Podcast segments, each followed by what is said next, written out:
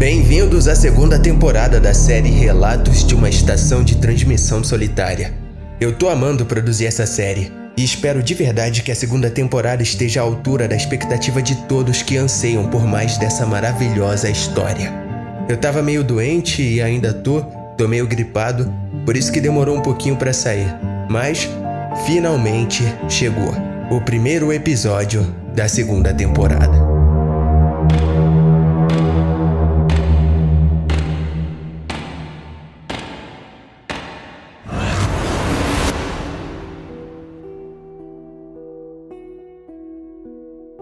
Perdi pessoas queridas, vi meu futuro escapar do alcance de um poço de fracassos, mas nada disso se compara a levar um chute certeiro no pâncreas de um cara que bate recordes de velocidade em uma cadeira rolante.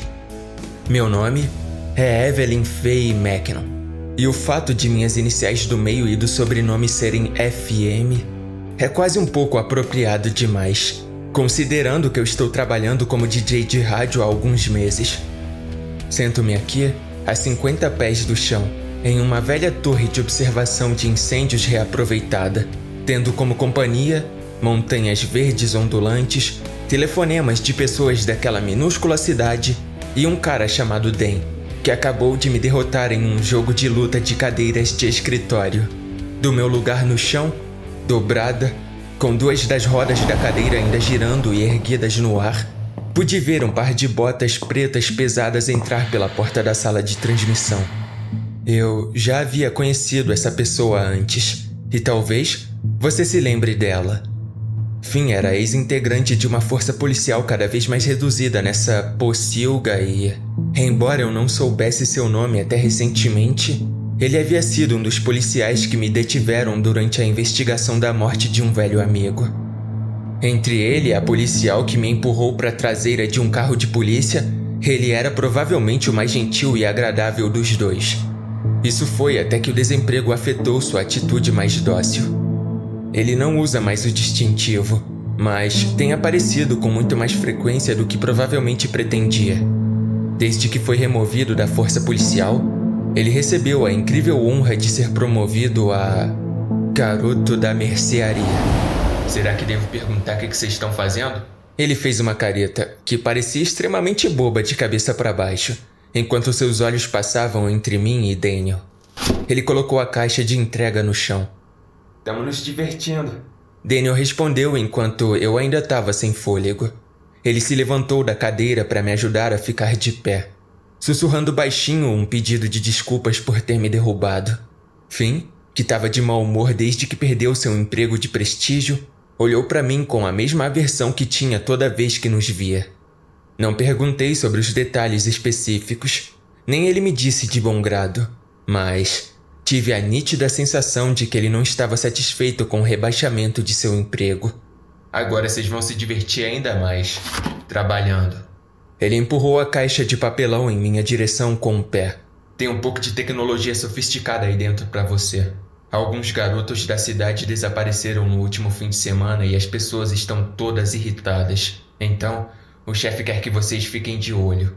Ele comprou algumas câmeras de segurança. Vamos colocá-las logo após a linha da árvore e conectá-las aos seus monitores, para que vocês possam se entreter assistindo-as. Raspei a unha na borda de uma longa tira de fita adesiva, puxando-a para cima o suficiente para eventualmente arrancá-la. Como ele prometeu, não se tratava de uma entrega normal, mas de uma caixa pesada cheia de equipamentos e fios embalados individualmente. Todos etiquetados e prontos para serem montados. Só de olhar para essas coisas, minha ansiedade foi às alturas. Eu vou ajudar a montar tudo. Já instalei dezenas dessas coisas. Era como se Finn pudesse ler minha mente. Embora eu não confiasse em minhas mãos centenas de dólares em equipamentos que não me pertenciam. Ainda assim, Fiz minha parte como participante ativa. Nós nos aventuramos a descer a torre em direção à linha das árvores, e Daniel decidiu ficar para trás para vigiar a estação enquanto trabalhávamos. Entrar no galpão para pegar uma escada fez meu estômago revirar, principalmente quando olhei para cima e notei o buraco no teto que ainda não havia sido consertado. Dia após dia, eu me sentia insensível até certo ponto, mas Nunca o suficiente. Crianças desaparecidas, não é? Perguntei, segurando a escada para fim enquanto ele procurava um bom lugar para parafusar a câmera na árvore. Essa é a única coisa que estamos procurando? Finn franziu o rosto, segurando um parafuso de metal sob os dentes. Aí em sua cabeça. Um teto em sua cabeça? Finn tirou o parafuso da boca, prendendo-o à árvore com uma careta. Raízes em sua cabeça. Ele me corrigiu. Uma adolescente o viu, assim como pelo menos quatro crianças no outro dia. Ele estava na borda da floresta perto da escola e eles disseram que sua cabeça e rosto estavam cobertos de raízes como. como um capacete ou uma máscara. Esse maldito tem sido visto há meses e, embora ambos saibamos que seu tipo não consegue sair da linha das árvores, todos os garotos que o viram dizem que ele tenta atraí-los. Mas faz muito tempo que nenhuma criança desapareceu de fato, até recentemente. Minha carranca se tornava mais grave quanto mais eu ouvia. Ver esse imbecil com cabeça de raízes não parecia divertido. Mas ver qualquer uma daquelas crianças se tornando uma só com a floresta parecia ainda pior. Pensei em Jennifer, com o corpo enfiado na árvore, todos os galhos quebrados e a boca com um grito silencioso e aberto, cheio de galhos e ervas. E então pensei na descrição que Daniel fez dela quando ela voltou. Pronto. Fim deu um tapinha na árvore sacudindo um dos galhos mais grossos para testar a resistência da câmera. Ela não se mexeu. Essa aqui tá pronta. Colocaremos outra na borda da torre. Você pode fazer um favor? Dá uma olhadinha no armário de suprimentos e vê se tem algum cabo de extensão mais longo. Levei uma mão espalmada à testa, em uma saudação, e saí no momento em que o ex-oficial estava descendo a escada. Os dias estavam ficando mais quentes, o ar mais abafado, e isso tornava a viagem de volta à sala de transmissão muito mais difícil para os pulmões. Eu estava sem fôlego quando cheguei ao topo, e Daniel, no clássico estilo chato, riu com um sorriso idiota no rosto. O quê? Ele fez você subir na árvore sozinho? Ele mordeu o lábio no meio da risada. Cala a boca. Eu estava abrindo a porta do armário de armazenamento e me agachando para verificar as caixas e mais caixas de lixo inútil escondidas no fundo. Vasculhei tudo, encontrando vários equipamentos de gravação antigos, alguns microfones e fones de ouvido quebrados, alguns cabos desgastados. Usei um pé para empurrar a maior caixa para fora do armário e me arrastei para dentro, procurando mais adiante. Foi então que vi algo que nunca havia notado antes. Ei, Danny, perguntei, virando-me para Daniel enquanto apontava para dentro do armário. Tem algo aqui atrás, como uma porta minúscula. Observei-o semicerrar os olhos, baixando as sobrancelhas enquanto abandonava os controles e se juntava a mim do lado de fora da porta aberta do armário. Sem hesitar, ele também se ajoelhou, sentindo toda a glória de teias de aranha e o leve cheiro de mofo. Com uma lanterna tirada de uma caixa de papelão e iluminando a parede, ele confirmou o que eu tinha visto. Bem no fundo, Perto do canto do armário, um pedaço de comprensado barato estava cobrindo uma área quebrada de aproximadamente 15 centímetros da parede. Ele não estava apenas encostado na parede, mas havia sido pregado especificamente para cobrir o que quer que estivesse atrás dele. Um buraco remendado na parede? perguntou Dan, virando a luz para mim. Eu dei de ombros. Não faço ideia do que é, mas isso me dá arrepios. Em silêncio, olhamos para o pedaço de tábua depois, um para o outro, para frente e para trás, como se estivéssemos esperando que alguém desse o primeiro passo e começasse a procurar um martelo. Com tempo suficiente, talvez eu fosse essa pessoa, mas todas as esperanças de investigar mais foram suspensas quando a porta da sala de transmissão se abriu com um rangido. Ouvi os passos pesados das botas de fim entrando e parando depois de apenas alguns passos. Silêncio, e então. Sério? Entre vocês dois, nenhum consegue encontrar uma extensão? Fui a primeira a tentar rastejar para fora do armário. Só consegui bater a cabeça no batente da porta uma vez enquanto me arrastava de volta, apontando o dedo indicador para a maior caixa já retirada do armário. Estão todas aqui.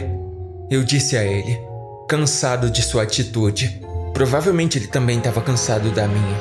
Bem, mas encontramos outra coisa. Finn remexeu na caixa retirando um longo cordão verde e o jogando de lado, para procurar outro.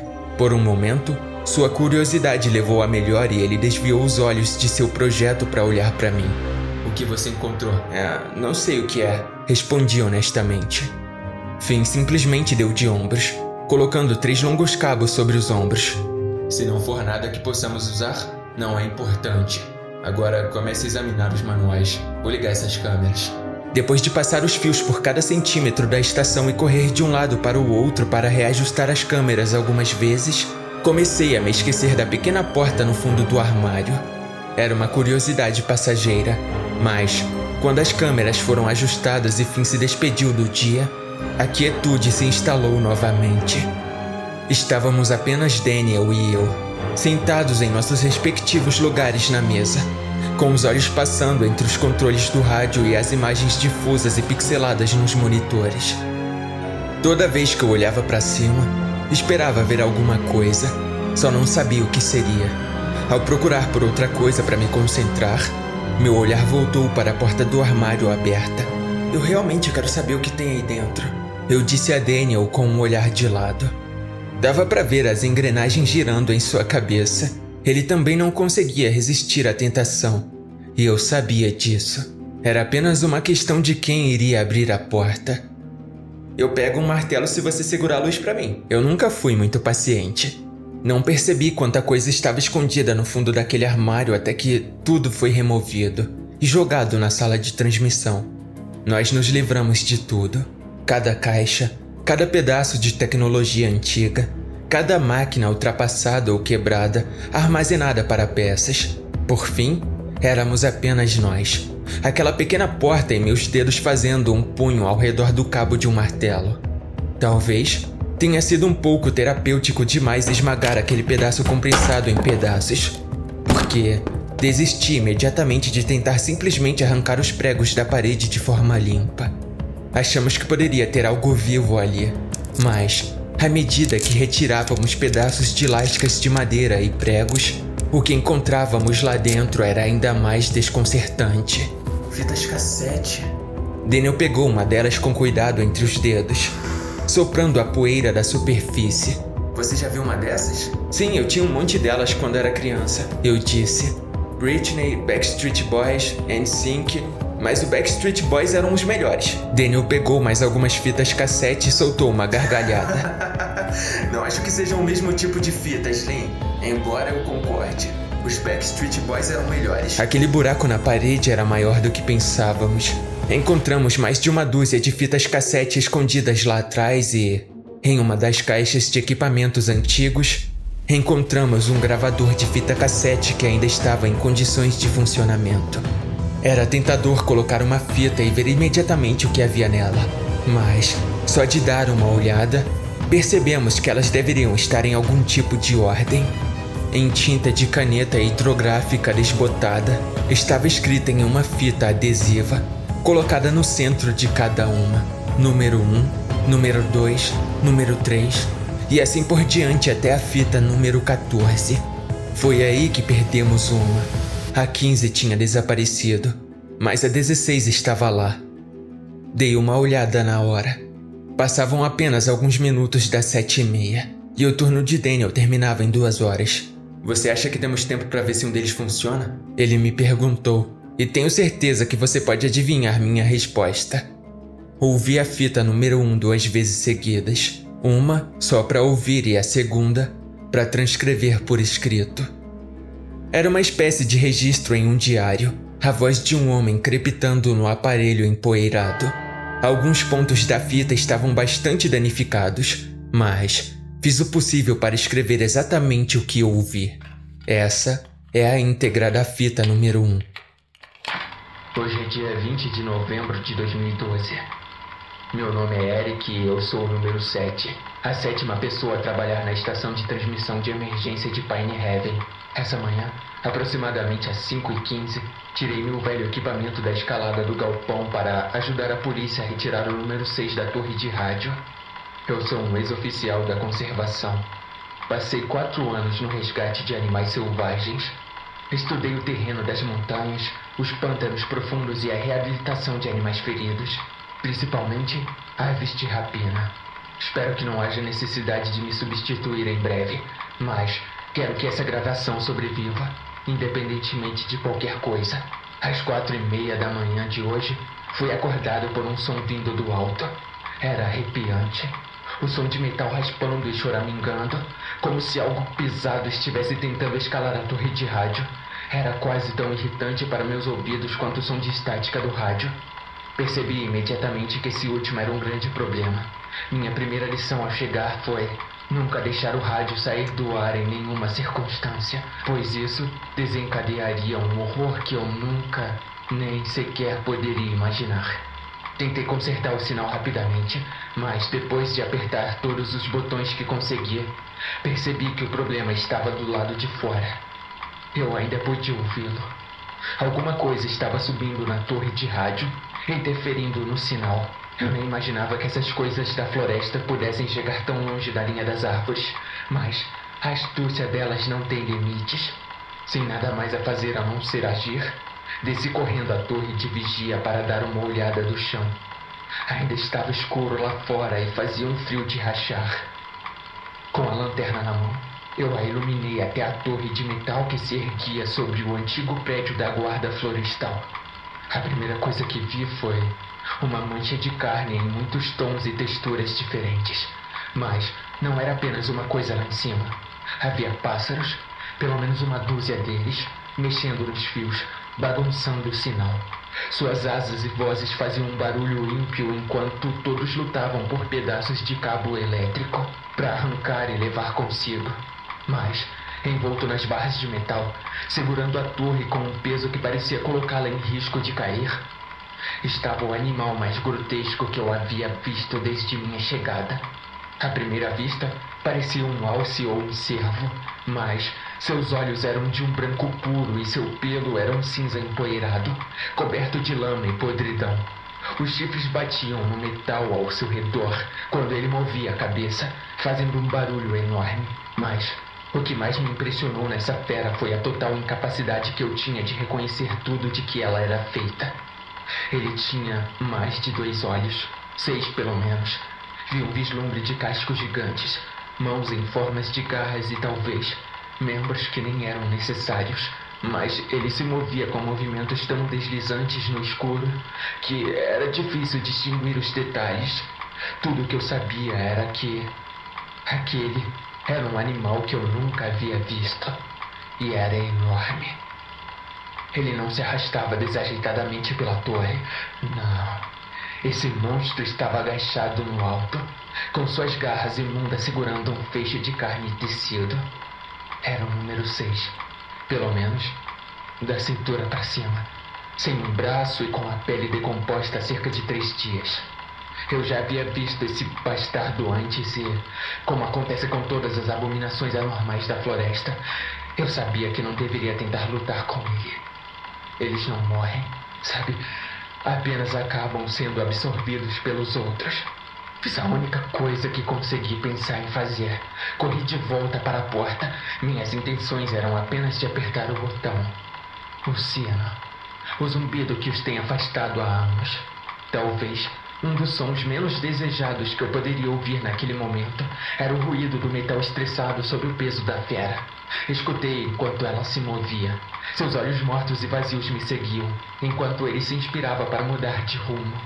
Pelo canto de meus olhos, pude vê-lo deixar o número 6 emaranhado na estrutura metálica e começar a se arrastar para baixo, com os cascos desajeitados, mas as garras longas compensando isso, com mais destreza como a aranha mais estranha e grotesca que eu já tinha visto.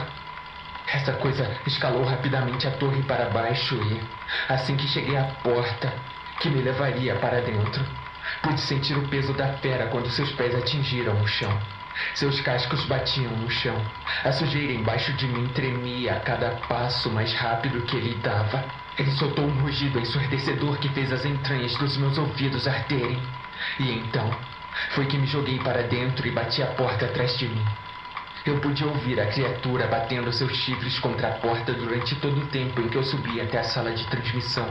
Uma vez no topo, pude ver a figura da fera ainda do lado de fora, descansando de suas tentativas de arrombar a porta e, em vez disso, olhando para mim lá de baixo.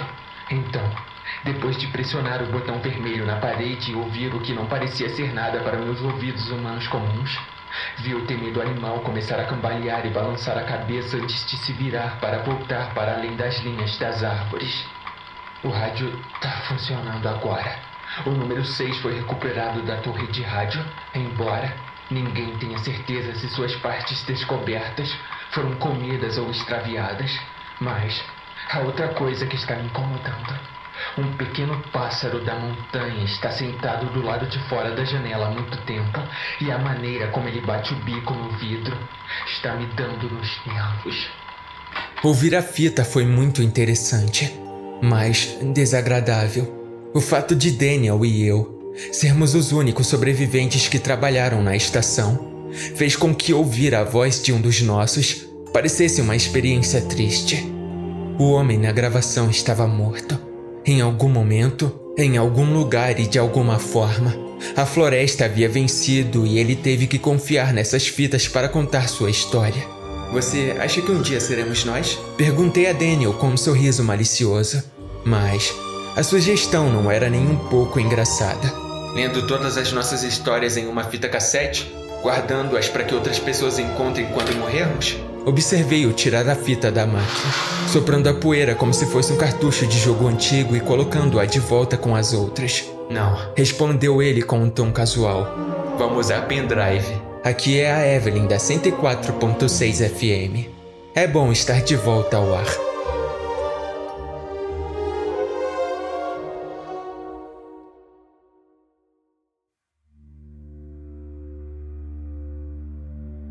Nas primeiras horas da manhã, antes do sol nascer e antes que Daniel estivesse indo para o trabalho, vi algo que não conseguia explicar. Você pode pensar que estou falando de algo sobrenatural ou desumano, mas foi exatamente o contrário. Tivemos um visitante na torre de transmissão. Eu podia ver alguém, com o rosto encoberto por um capuz escuro que cobria o cabelo e os olhos, e roupas de cor igualmente escura cobrindo o resto do corpo. Pela maneira como andava do lado de fora do prédio, ficou claro que não estava querendo entrar e conversar. Eram quase cinco horas da manhã, um horário em que eu normalmente ainda estaria dormindo por mais uma hora. Mas uma pausa para ir ao banheiro provou ser oportuna, pois tive uma visão perfeita do nosso novo perseguidor olhando para o lado de fora da torre. Normalmente, Chamar a polícia seria a resposta natural.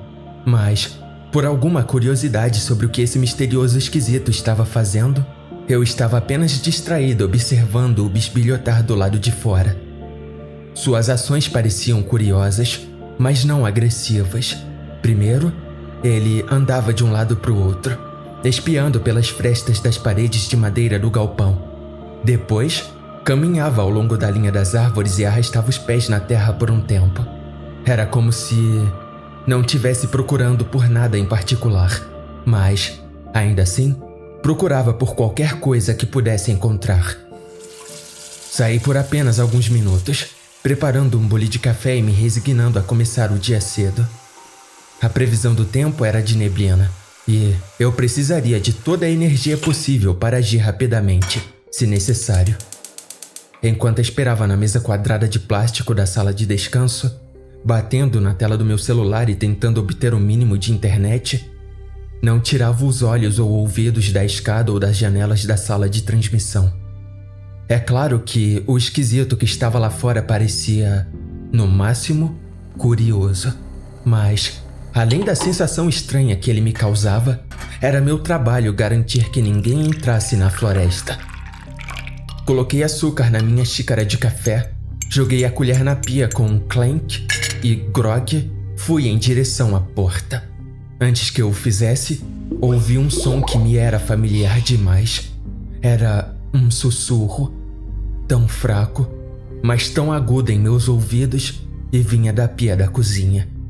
Achei que já tínhamos terminado com isso há muito tempo. Meu olhar estava fixo no ralo, encarando e tentando decifrar sons silenciosos e murmurados que não formavam palavras completas. Só me aproximei um passo antes de decidir que inclinar a cabeça sobre a fonte não era uma ideia inteligente. observei as bolhas subirem na bacia, como se o líquido no ralo estivesse fervendo. As bolhas estouraram e se formaram mais em seu lugar, espirrando pequenas gotas de fluido vermelho escuro por todo o interior. Um cheiro rançoso vinha das profundezas do encanamento. Imediatamente, isso me fez parar de tomar meu café, que eu joguei exatamente no mesmo ralo. No que agora suponho que possa ter sido um gesto um tanto acidentalmente rude. A voz parou. Aparentemente, ela havia dito tudo o que precisava dizer dessa vez. Perdi meu café, mas ganhei um pouco de nervosismo quando cambaleei de volta para a sala de transmissão. A natureza silenciosa do momento me convenceu por um tempo de que nosso visitante tinha ido embora. Estiquei os braços, dei uma olhada no relógio que estava do meu lado da mesa e então quase pulei de susto.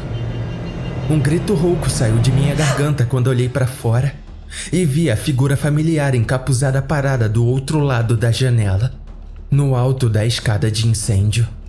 As duas mãos estavam nos bolsos do suéter, mas eu podia ver um nariz e uma boca humana.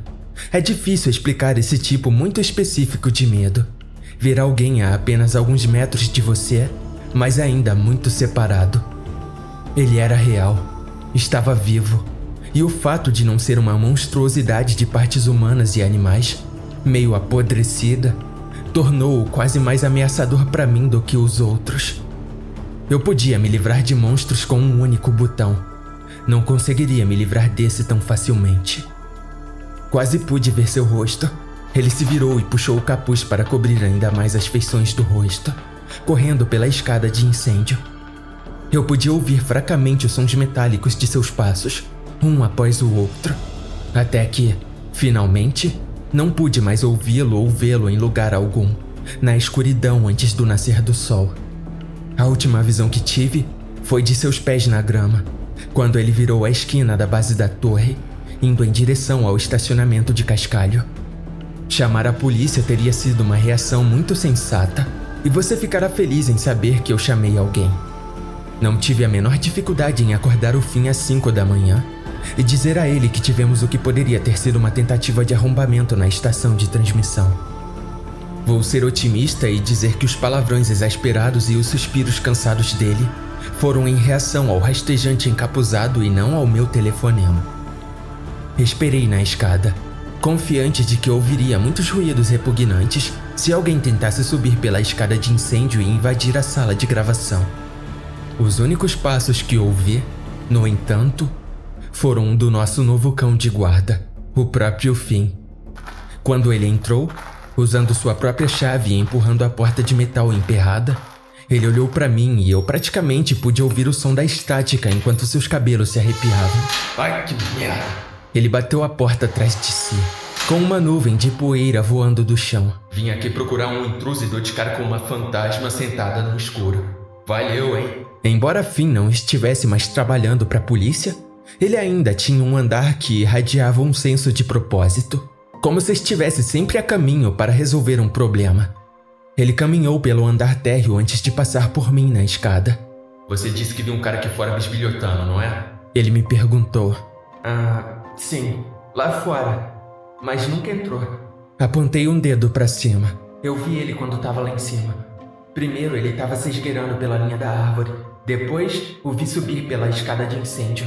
Acho que ele estava examinando o local, mas fugiu como um covarde quando percebeu que eu podia vê-lo. Meus passos ecoaram com um som metálico distinto pelo cômodo vazio, embalados pelas estacas de madeira que sustentavam um cômodo superior. Enquanto seguia fim escada acima, dei apenas uma última olhada na porta de entrada. Ela estava selada e segura, mas aquela porta de metal pesada nunca deixava de me causar ansiedade. Calma aí, calma aí. Então ele não tá mais aqui? Ele fugiu? Finn esperou para perguntar até que eu o alcançasse. Até onde eu sei, ele se foi. Usei minha chave para nos levar à sala de transmissão, que ainda estava pouco iluminada, enquanto o bloco corujão do final da noite tocava automaticamente no rádio. Finn parecia não estar se divertindo. Os dedos grossos e em forma de bloco se esticaram para esfregar a ponta do nariz as veias em sua mão se destacando. Você me ligou por causa de um arrombamento que nunca aconteceu. Ele esclareceu. Você me ligou por causa de um intruso que se foi. Evelyn, por que diabos eu tô aqui? A essa altura, eu já havia me sentado na cadeira de rodinhas que eu considerava minha. E o lugar de Daniel ficou vazio. Ele só chegaria daqui a algumas horas e, talvez, esse conhecimento tenha me deixado um pouco mais disposta a admitir o que me veio à mente. Porque. Eu, eu sei quem foi. Falei honestamente. E eu tava com medo.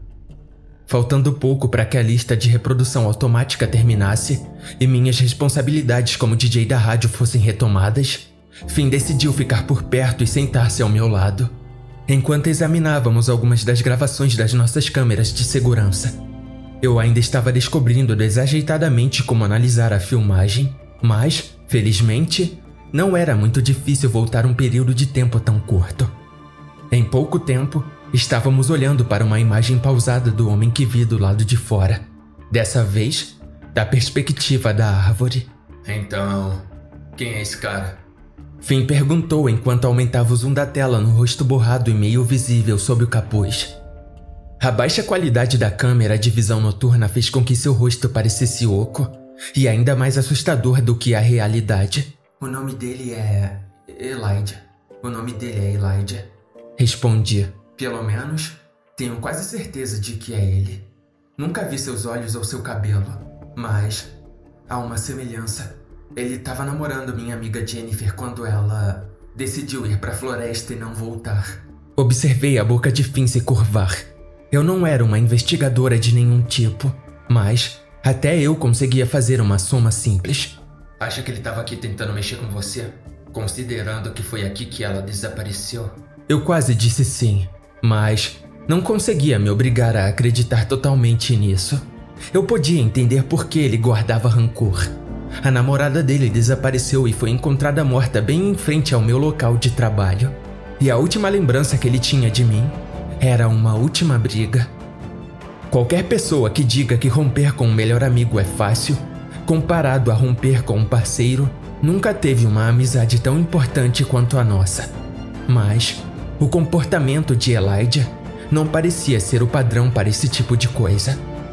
Com um encolher de ombro cético, eu disse a única outra teoria que me veio à mente. Talvez.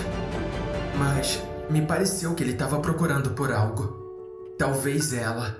Quero dizer, o caso dela foi encerrado antes mesmo de terem encontrado o corpo. Mas, quando ele subiu pela escada de incêndio, senti mais que ele estava tentando intimidar do que realmente invadir. A porta estava a um metro de distância, mas ele nem sequer tentou. Se ele tivesse tentado, o alarme teria soado, e somente um filho da puta realmente desesperado ficaria por perto durante tudo isso. Talvez ele fosse um filho da puta desesperado. Mas, falando em desespero. Ei, Finn, Quebrei um sólido momento de silêncio com um tom muito diferente. Dan e eu temos um lugar para ir nesse fim de semana. Eu divido parte do salário dessa semana se você assumir o controle por um tempo. A expressão em seu rosto foi difícil de ler no início, quase como se ele não tivesse entendido as palavras que saíram da minha boca. Sim, enfim, é isso mesmo. Não sou orgulhosa demais para te pedir que faça meu trabalho. Isso é importante? Ele perguntou, surpreendendo-me por não recusar de imediato. Sim, estamos indo a um casamento do primo dele. Você pensaria que minha resposta era uma piada pelo modo como ele de repente cuspiu uma risada, como se ela tivesse surgido do nada. Admito que fiquei um pouco ofendida por ele não ter levado a sério, mas, entre suas risadas e minha sobrancelha enrugada e mal-humorada, ele me deu uma resposta surpreendente. claro, tudo bem. Vou deixar você descansar um pouco. Tá parecendo um zumbi. Ah, e quem te perguntou alguma coisa? A pergunta foi amarga, embora eu soubesse que ele não estava errado. Se acalma aí, garotinho. Eu ainda posso mudar de ideia. As risadas de fim diminuíram, mas ele ainda estava com o mesmo sorriso maluco. Prometa que. Prometa que você vai dançar com o Den pelo menos uma vez e temos um acordo. Não havia muita coisa nesse mundo, além de enfiar um ninho de vespas na minha bunda, que me faria dançar. Dito isso, Acho que ainda tínhamos um acordo. Às seis horas da manhã chegaram. Depois, às seis e meia. Quando o sol estava nascendo e tudo parecia calmo na linha das árvores, Finn estava quase pronto para sair. No momento em que coloquei meu fone de ouvido e transmiti minha saudação matinal pelo ar. No meio do meu discurso, acenei para ele, que já estava com uma das pernas para fora da porta e ansioso para voltar para casa. A música estava tocando e eu meio que esperava tirar o fone de ouvido e não ouvir nada. Ou talvez apenas o som muito distante do veículo de fim voltando para a estrada, ou Daniel aparecendo um pouco mais cedo. Mas tudo o que eu vi pela fresta sob a porta foram vozes abafadas. Elas pareciam agitadas. Pelo menos, uma parecia irritada. Meu dedo tocou a base do microfone, desligando-o antes de sair rapidamente do assento da minha cadeira. A curiosidade levou a melhor sobre mim, assim como um tipo teimoso de atitude territorial. Por mais que eu odiasse esse lugar, ele estava se tornando sinônimo demais da minha vida cotidiana para que eu não o defendesse. Não havia ninguém na escada, nenhuma sombra do lado de fora da porta, e ainda assim eu podia ouvir vozes ininteligíveis, mais irritadas e elevadas do lado de fora. A pesada porta de metal se abriu e eu praticamente caminhei pela lateral da torre. Os gritos de fim finalmente se tornaram claros. Então é você? Você é o Elijah? O que eu não esperava, ao dobrar a esquina, era quase ser atingida pelo corpo de Dan, já que a discussão que se seguiu não permaneceu verbal por muito tempo. Aí, enfim, esse maluco entrou aqui. Vi em uma fração de segundo um moletom de cor escura enquanto Finn praticamente jogava o agressor em sua frente no cascalho.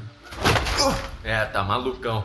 Por que, que você estava bisbilhotando os arredores da torre? Fazendo com que Elijah ficasse sem fôlego e com o rosto muito vermelho. Ele estava de volta. Agora, em plena luz do dia.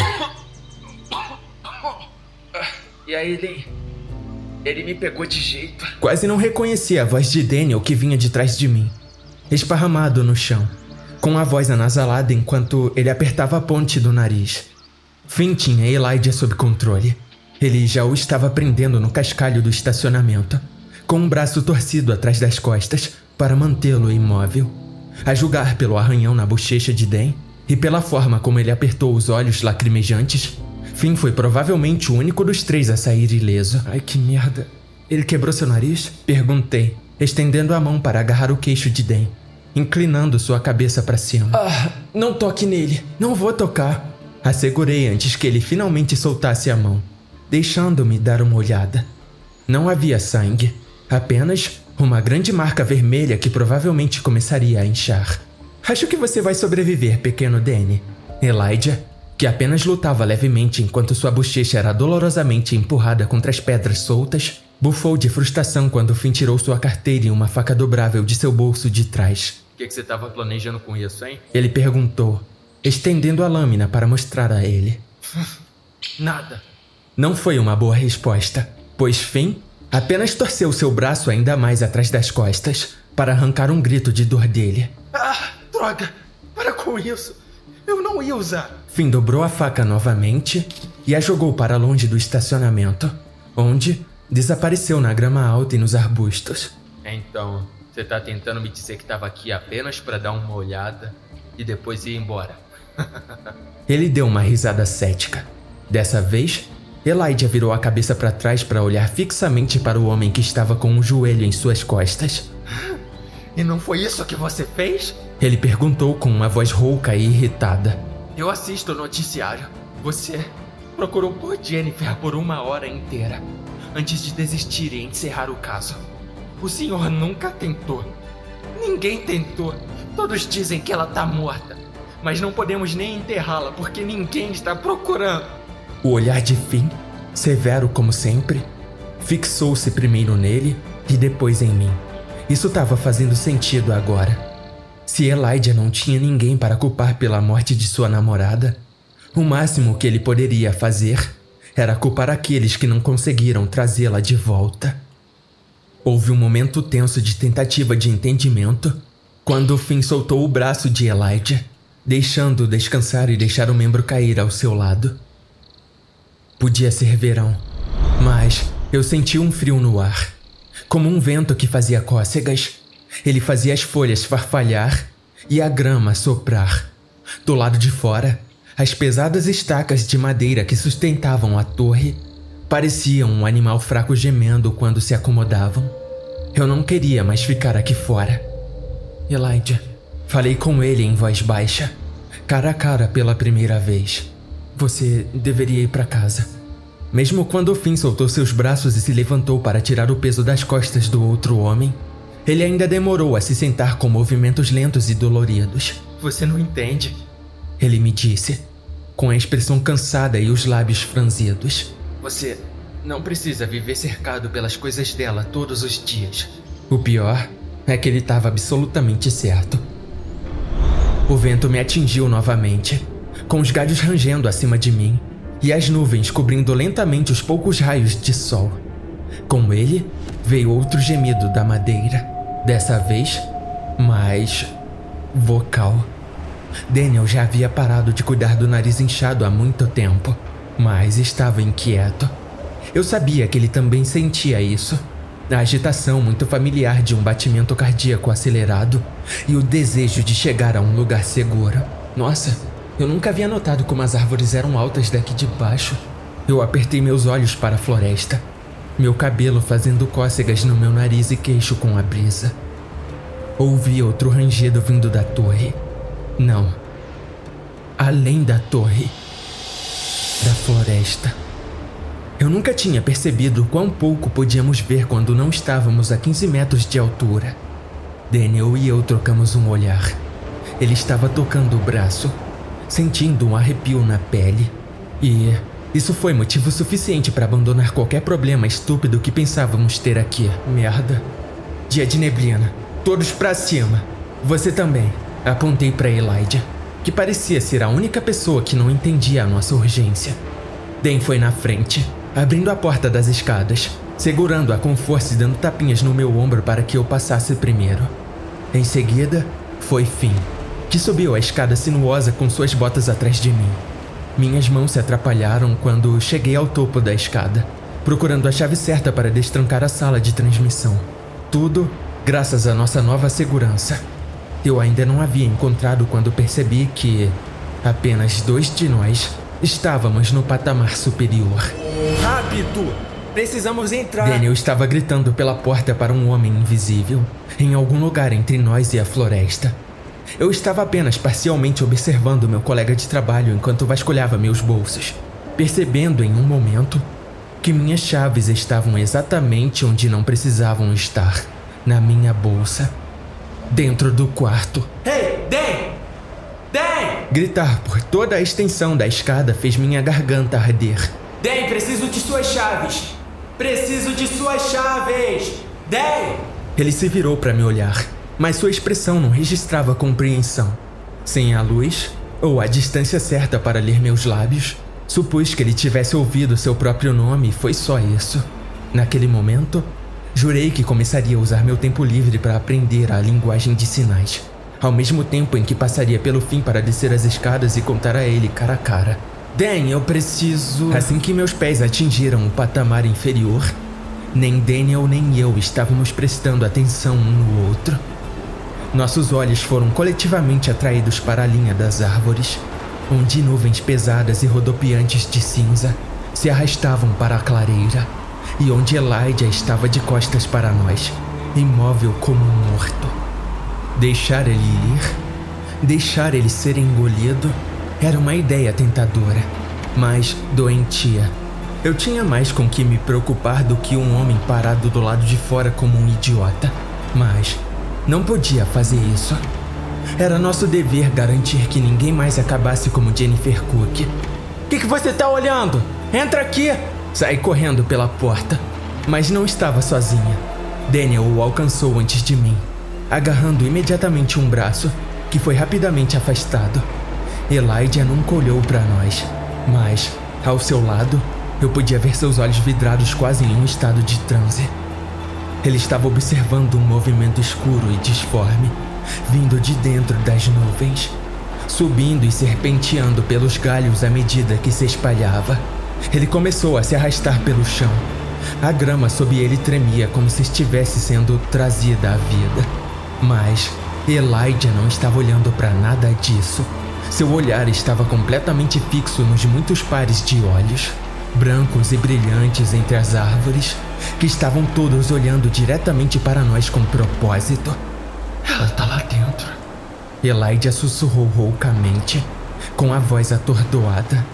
Eu tô ouvindo. Entre o gemido de movimento em algum lugar nas montanhas, meus ouvidos não conseguiam captar nenhum outro som. Elijah estava sendo enganado, assim como aquelas crianças desaparecidas, assim como o entregador, assim como a própria Jenny. Daniel soltou um pequeno grito quando eu puxei o cós de seu cinto, soltando as chaves que ele havia conectado ao jeans. Seu momento de surpresa com minha grosseria se dissipou em segundos. Era hora de ir embora. E rápido. Nós dois agarramos um dos braços de Elijah e, embora ele tenha se debatido sem vontade de sair da borda da floresta, não tivemos escolha a não ser arrastá-lo de volta, chutando e gritando.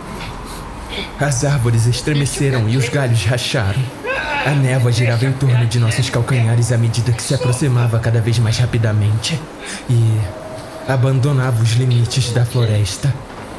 Eu não deveria ter olhado para trás. Não deveria nem ter pensado nisso.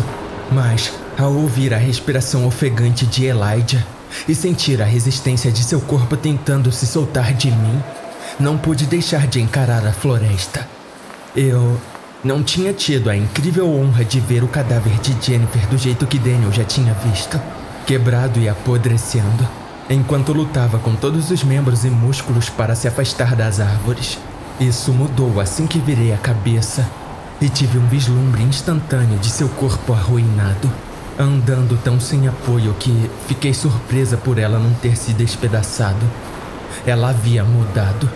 Na fenda de seu pescoço, onde a pele estava quebrada, o início de um quinto membro estava crescendo de sua garganta. Mas, através da máscara da neblina, eu não poderia dizer se era humano ou animal. Nunca entendi tão bem o que era cambalear, até vê-la se mover desesperadamente, em todos os movimentos desajeitados e bruscos que a aproximariam de nós, como se ela precisasse chegar aqui, custasse o que fosse. O rosto de Elijah ficou branco como água.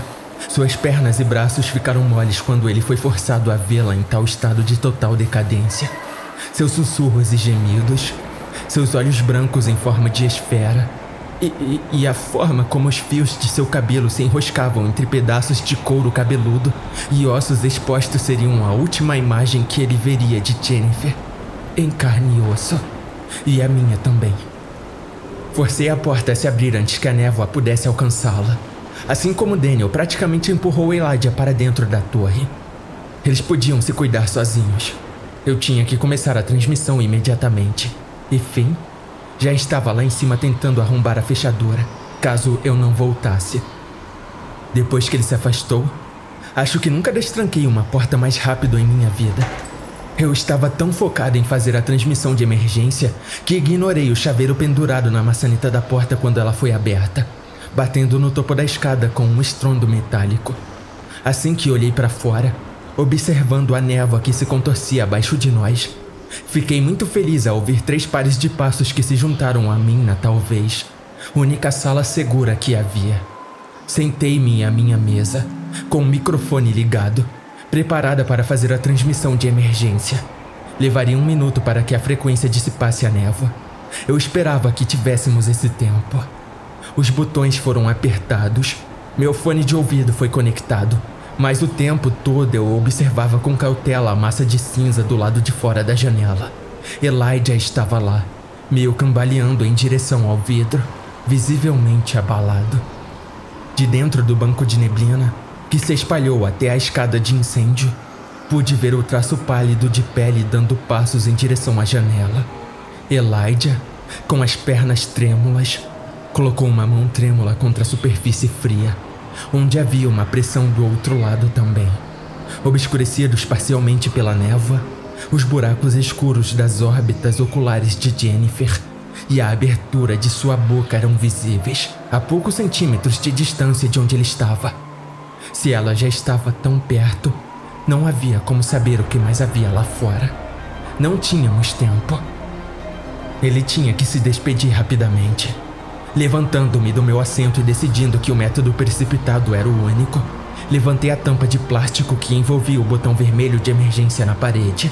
Era a nossa opção mais rápida, com o sinal mais distante que afastaria tudo que estivesse à vista. Daniel já estava removendo seu aparelho auditivo, jogando-o sobre a mesa antes que ele tivesse a chance de se descontrolar. Sem hesitar, minha mão bateu nele com um empurrão satisfatório. Nada parecia acontecer, mas era assim que sempre acontecia. Só porque não ouvimos, não significa que nada mais aconteceu. A boca de Jennifer se alargou ainda mais em um grito silencioso através do vidro pesado, a dor do barulho causando-lhe uma agonia que eu esperava que a afastasse. E talvez ela tivesse ido embora, se não tivesse sido arrastada primeiro. Todos na sala sentiram um tremor repentino da escada de incêndio, que se sacudiu para um lado e depois para o outro, antes que Elijah fosse o primeiro a ver uma mão longa e com garras alcançar a garganta de Jennifer e puxá-la com força suficiente para quebrar todos os ossos que ainda não estavam quebrados. Todos nós vimos um vislumbre de pelo menos seis olhos distintos e as pontas de chifres grandes e retorcidos. Ele jogou Jennifer, mole como uma boneca de pano, por cima dos ombros e, em seguida, sacudiu toda a sala enquanto sua testa com chifres batia contra o vidro. Meu punho bateu no botão mais uma vez, como se talvez a primeira vez não tivesse funcionado. Eu não queria imaginar nem em um milhão de anos que essa coisa fosse mais forte do que o som. Finalmente, o ar começou a se dissipar. Os gemidos e gritos abafados das feras amalgamadas se tornaram distantes à medida que elas se afundavam na segurança da floresta, levando a névoa com elas. Seis olhos nos encararam diretamente, piscando aos pares, antes que as pesadas quedas dos cascos fizessem uma ou duas marcas na escada de incêndio enquanto desciam. A névoa desapareceu e levou consigo tudo que não era natural, deixando-nos em uma quietude doentia. Meu Deus, meu coração doía. Havia um buraco pesado em meu peito, de medo e desespero.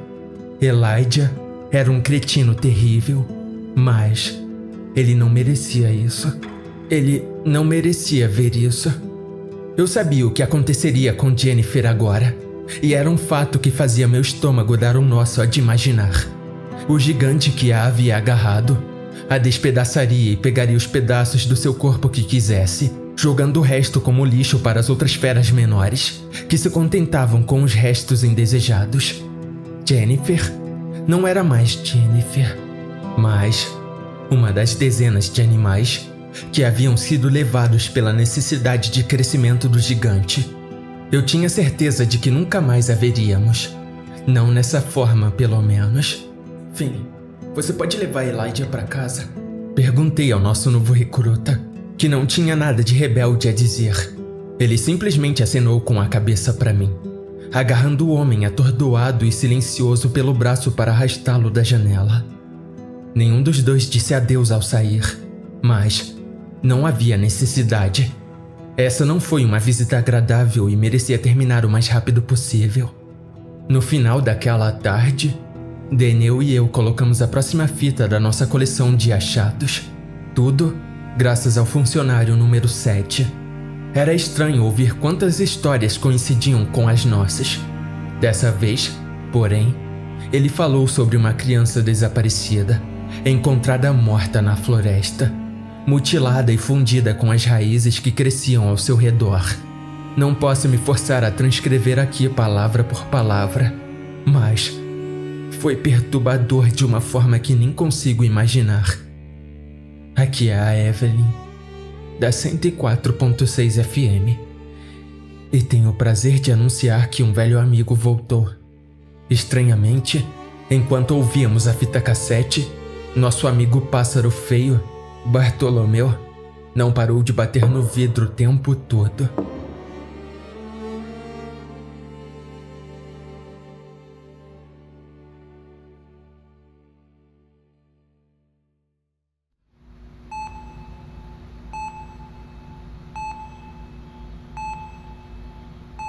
Nunca pensei que estaria substituindo a Evelyn novamente, mas aqui estamos. Aqui é o Daniel e, logo de cara, direi que minha colega de trabalho está indo tão bem quanto se pode imaginar.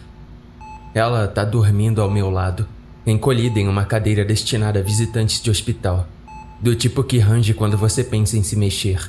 Ela está sentindo dores, mas está bem viva. Nós dois estamos.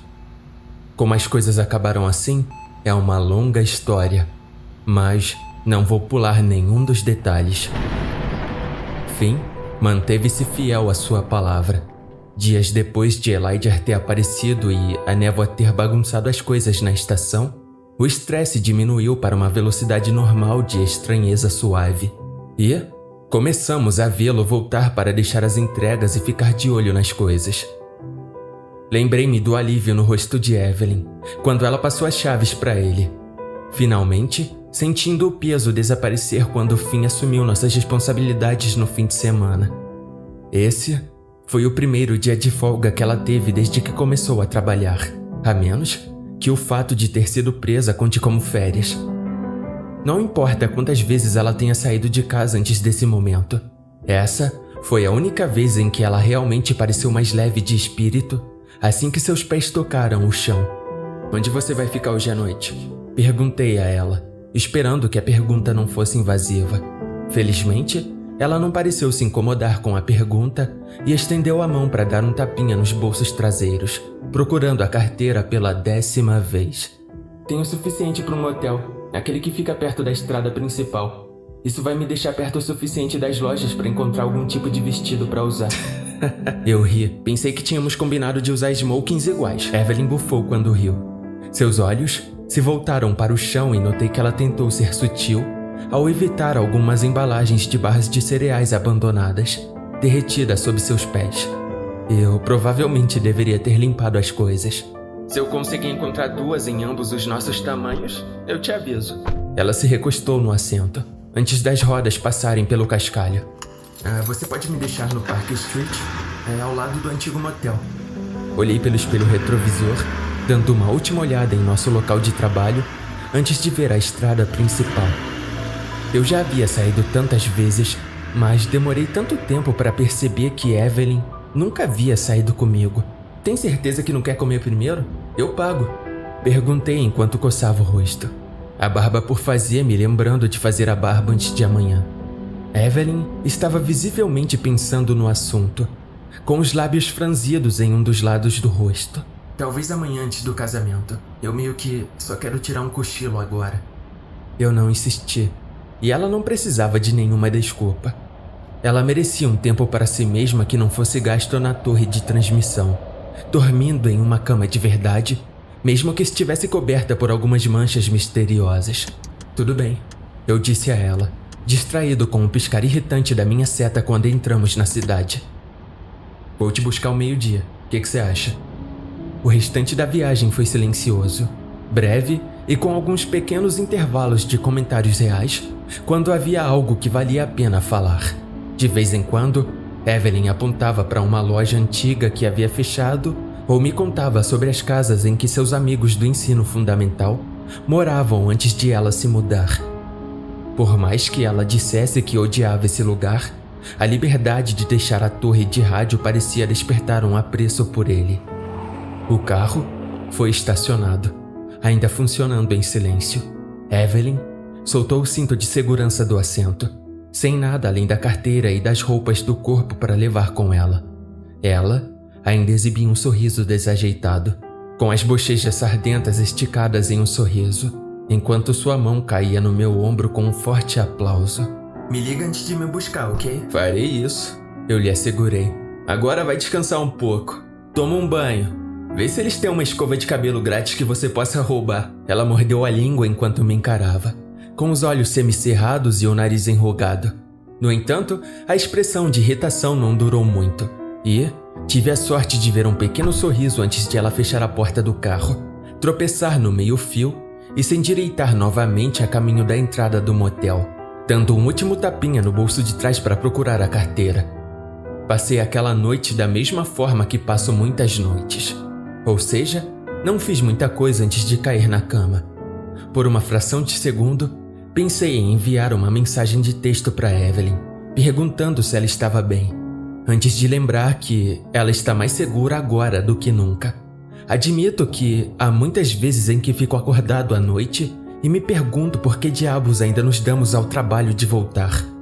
Pensar na situação dela no motel, nós dois livres da estação de transmissão, me fez pensar em como conseguiríamos simplesmente ir embora. Seria fácil, não seria? Não precisaria de quase nenhum esforço para simplesmente entrar no carro e dirigir, dividindo nosso dinheiro para chegar o mais longe possível e dormindo no banco de trás se fosse necessário. Mas, de alguma forma, isso ainda parecia errado. Abrir mão de um fardo que escolhemos seria simplesmente empurrá-lo para outra pessoa que nem sequer o pediu. Não tenho a pretensão de ser uma pessoa perfeita, mas não acho que nenhum de nós seja tão insensível assim. Quando me deitei na cama, colocando meu telefone ao lado em um carregador, estava prestes a fechar os olhos antes de ver o brilho da tela acender e o movimento de vibração. Já passava das 11 horas e eu meio que esperava que fosse algum e-mail de spam. Mas fiquei surpreso e me diverti ao ver três mensagens de Evelyn. Puta que pariu, o café aqui é muito bom. Fazia tempo que eu não tomava um café assim. Daniel, é café de verdade. Bufei, com os olhos semicerrados sob a luz brilhante de uma tela em uma sala totalmente escura, enquanto lhe enviava uma mensagem de texto. Guarda isso para amanhã e vai pra cama. Vejo você amanhã. E ela o fez. Ao meio-dia, como prometido, Passei pelo motel no momento em que ela saía, com uma sacola de loja de departamento cheia de roupas amassadas em uma das mãos. Eu me esforcei muito para não rir quando ela se aproximou do carro. Ela havia encontrado um vestido simples, mas atraente, mas o que me fez rir foi o fato de que ela ainda usava um par de botas velhas e sujas por baixo da saia na altura do joelho.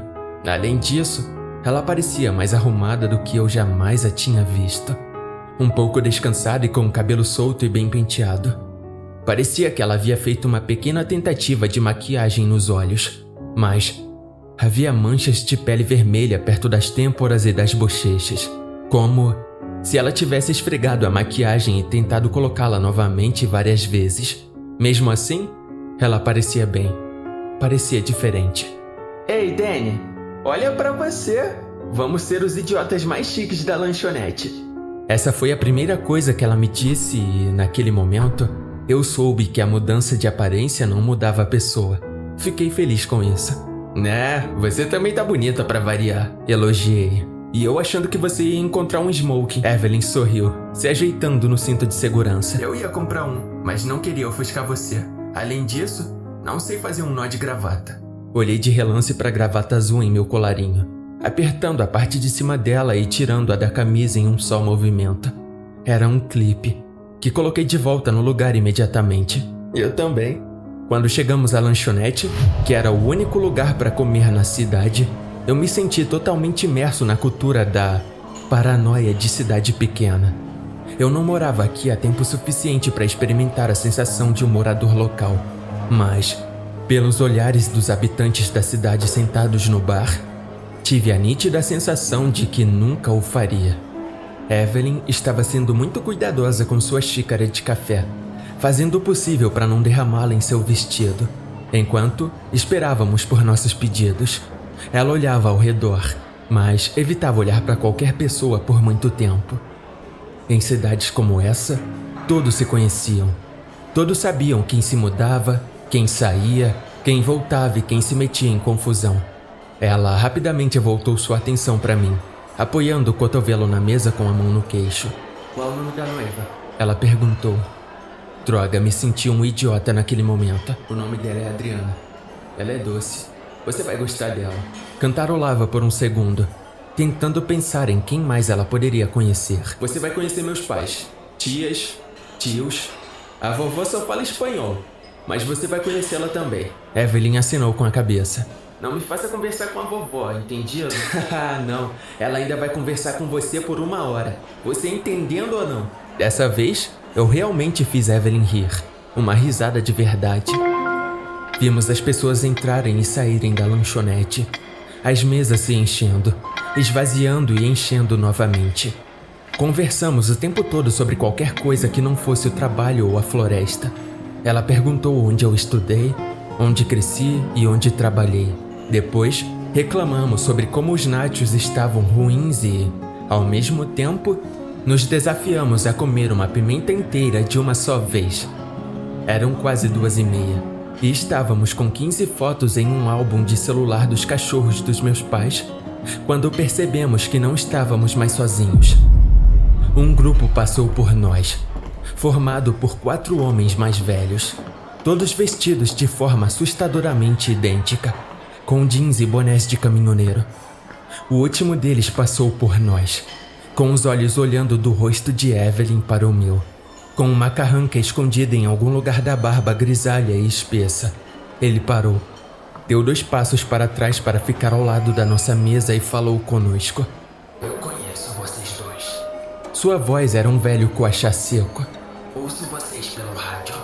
O olhar de Evelyn se desviou dele para mim, enquanto o sorriso mais desconfortável se estendia por seu rosto, mais como uma careta do que qualquer outra coisa. Ei, obrigado. Fico feliz em saber que alguém realmente ouve. Não vai adiantar nada. Ele interrompeu, calando-a em um instante. Nada vai impedir isso. Estamos tentando há décadas. Você tentará para sempre. Tentando enquanto você durar. É incrível como tudo pareceu escurecer rapidamente, como se a vida tivesse sido sugada para fora da sala e a conversa feliz não significasse mais nada. Evelyn ficou em silêncio. Eu fiquei em silêncio. E o homem aproveitou aquele momento para respirar lenta e profundamente. Depois, bateu na parte da frente do boné e acenou com a cabeça em despedida, dizendo apenas uma coisa. Boa sorte. Por mais desagradável que fosse, talvez a distração fosse uma coisa boa. Já estava chegando ao meio da tarde e tínhamos que dirigir um pouco para chegar ao casamento. Mas Evelyn não parecia se importar com a perspectiva de sair dos limites do vilarejo por um dia. Depois de entrar no carro e passar pela última lojinha de esquina, antes de começar o trecho da estrada, a sensação de tranquilidade estava voltando. Abrimos as janelas para sentir a brisa das montanhas, mantendo o rádio desligado durante todo o trajeto. Era realmente um deserto. Assim que saímos da cidade e contornamos a pequena cadeia de montanhas que separava nosso pequeno pedaço de civilização do resto do mundo, não havia nada para ver por quilômetros. Uma pequena parada de descanso com uma bomba de gasolina passou voando, com o interior do prédio escuro e a porta praticamente pendurada em uma dobradiça. Depois disso, havia uma extensão interminável de floresta, que, honestamente, era uma visão ainda menos agradável. Durante todo o caminho até lá, não pude deixar de me perguntar se alguém havia visto coisas estranhas desse lado da floresta. Quanto mais cedo todos os rastros daquela cidade desaparecessem, melhor. Evelyn estava falante, mas de uma forma nervosa, perguntando se eu achava que minha família gostaria dela ou se eles tentariam fazer com que ela bebesse champanhe. Não se preocupa, assegurei quando paramos no prédio, com vários rostos familiares entrando. Vou me certificar que você tome apenas suco de laranja essa noite. Foi estranhamente revigorante assistir à cerimônia.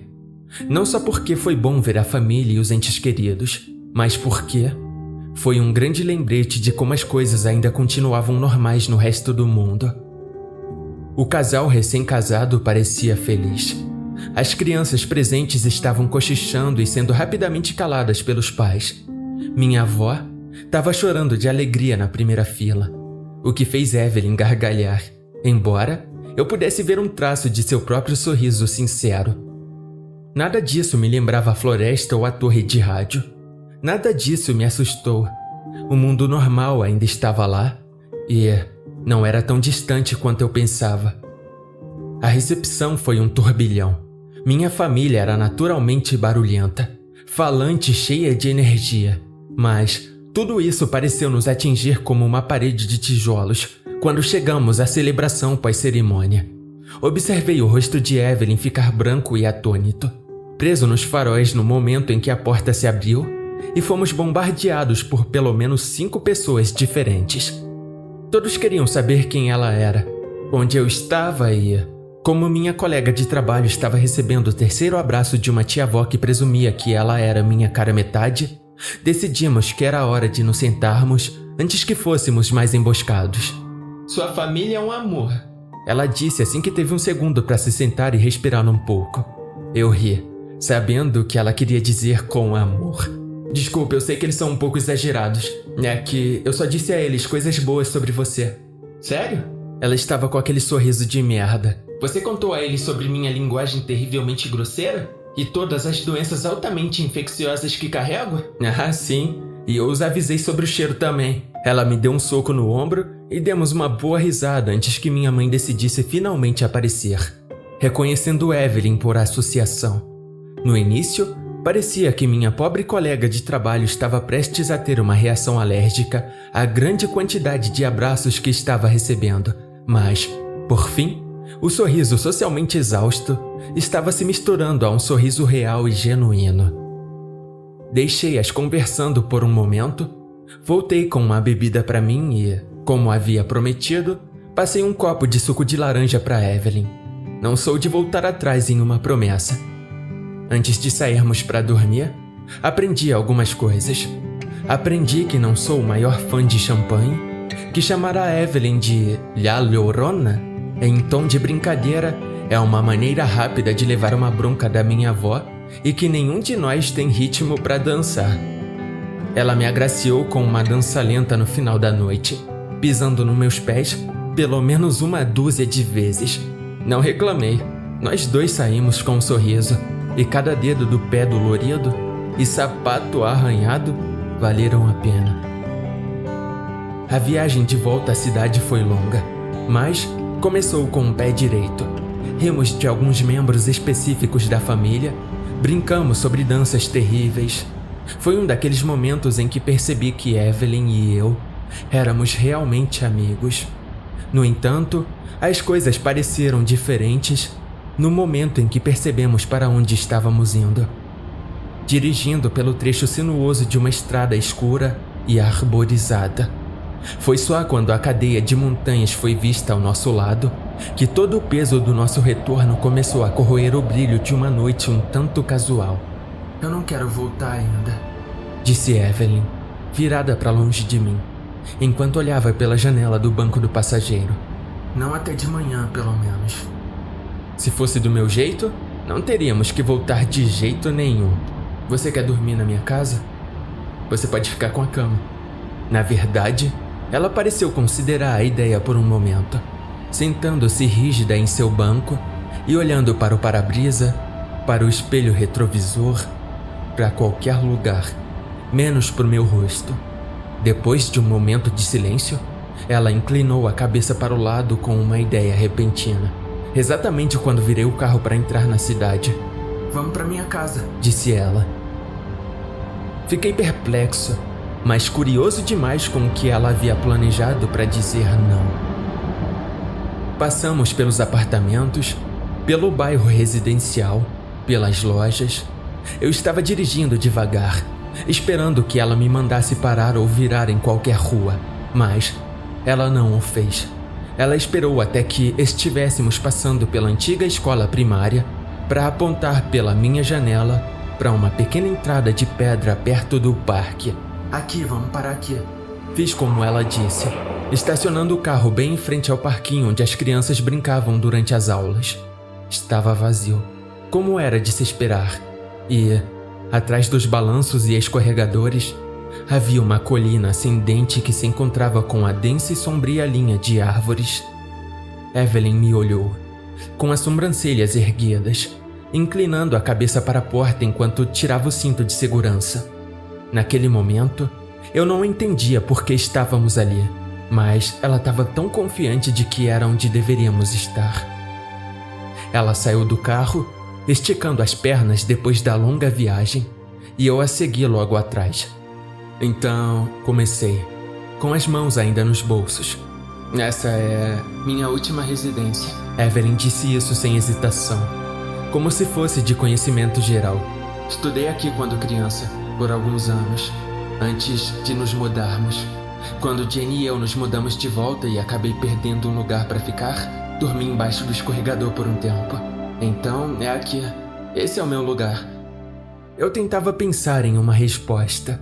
O playground parecia usado e bem amado, com anos de ferrugem cobrindo o equipamento e a pintura colorida lascando. O balanço fazia um som arrepiante quando as correntes balançavam com uma leve brisa. Olhei para o escorregador, que era feito de plástico amarelo e desbotado no meio devido aos anos de uso. Embaixo dele havia apenas lascas de madeira, além de alguns pedaços de lixo de crianças e, provavelmente, de adultos que ficavam por ali depois da escola. Não parecia ser o melhor lugar para dormir. Eu sinto muito. De que outra forma eu deveria ter reagido? Merda, não sinta. Ela riu enquanto pegava a corrente de um balanço, apoiando um pé calçado com botas no assento e, instantaneamente, se tornando mais alta enquanto balançava lentamente para frente e para trás. Apenas pergunte se eu não cutuquei a bunda naquelas lascas. Faça uma piada sobre isso. Não precisa mais ser constrangedor, Danny. Tudo bem. Decidi que não seria mais constrangedor. Dei-lhe um sorriso envergonhado, sentando-me no balanço ao lado do dela, e me perguntei quando ela decidiu começar a me chamar de Danny. Evelyn sentou-se adequadamente no balanço, usando um pé para inclinar-se lentamente para frente e para trás. Nós dois estávamos de frente para o bosque, uma sensação que me causava desconforto e eu só podia imaginar que o mesmo acontecia com ela. Finn te contou sobre os sequestros, certo? Ela perguntou e eu assenti com a cabeça. Ele disse que as crianças estavam sendo atraídas para a floresta, fora da escola. Você acha que ele quis dizer aqui mesmo? Um arrepio subiu pela minha espinha e eu dei uma risada desajeitada e relutante. Cara, não fala isso. Pelo menos espere até sairmos para colocar essa imagem na minha cabeça. Uh. Evelyn imitou um fantasma e mexeu os dedos para mim. Era assim que ela fazia as coisas. Era assim que nós dois fazíamos as coisas. Se estivéssemos assustados e desconfortáveis, tínhamos de rir ou ficaríamos loucos. Ficamos balançando um ao lado do outro em silêncio por alguns minutos, até que Evelyn começou a desacelerar com um pé quase imóvel no chão e não mais impulsionando-a para frente. Notei a maneira como ela ficou perfeitamente imóvel, com os olhos fixos nas lascas de madeira entre seus pés. O casamento foi legal, disse ela, com um toque de tristeza em seu tom. Muito obrigada por ter me convidado. Claro.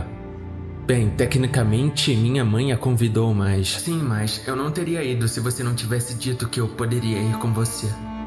Ela estava sentada quieta agora, olhando para mim em vez de olhar para o chão. Havia uma expressão triste e desconfortável em seu rosto, como se o sorriso falso que ela usava lhe causasse dor física. Eu não sabia o que dizer para melhorar a situação. Sabe, eu esperava ir ao casamento da Jenny algum dia. Talvez ser uma dama de honra, ajudá-la a se arrumar, ir a uma festa idiota com todas as outras amigas dela. Houve novamente aquela risada sem alegria. Mas me sinto mal por Elijah. Parei de me balançar e encostei minha cabeça em uma corrente.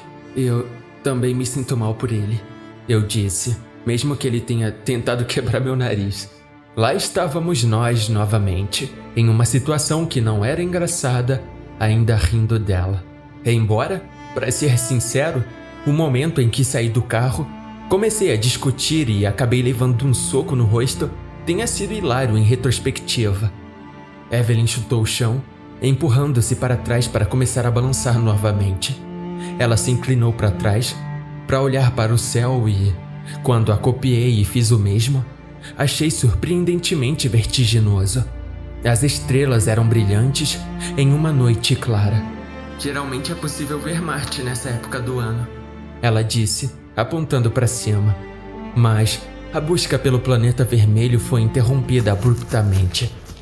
Nós dois ouvimos o som de passos na grama seca e nas folhas.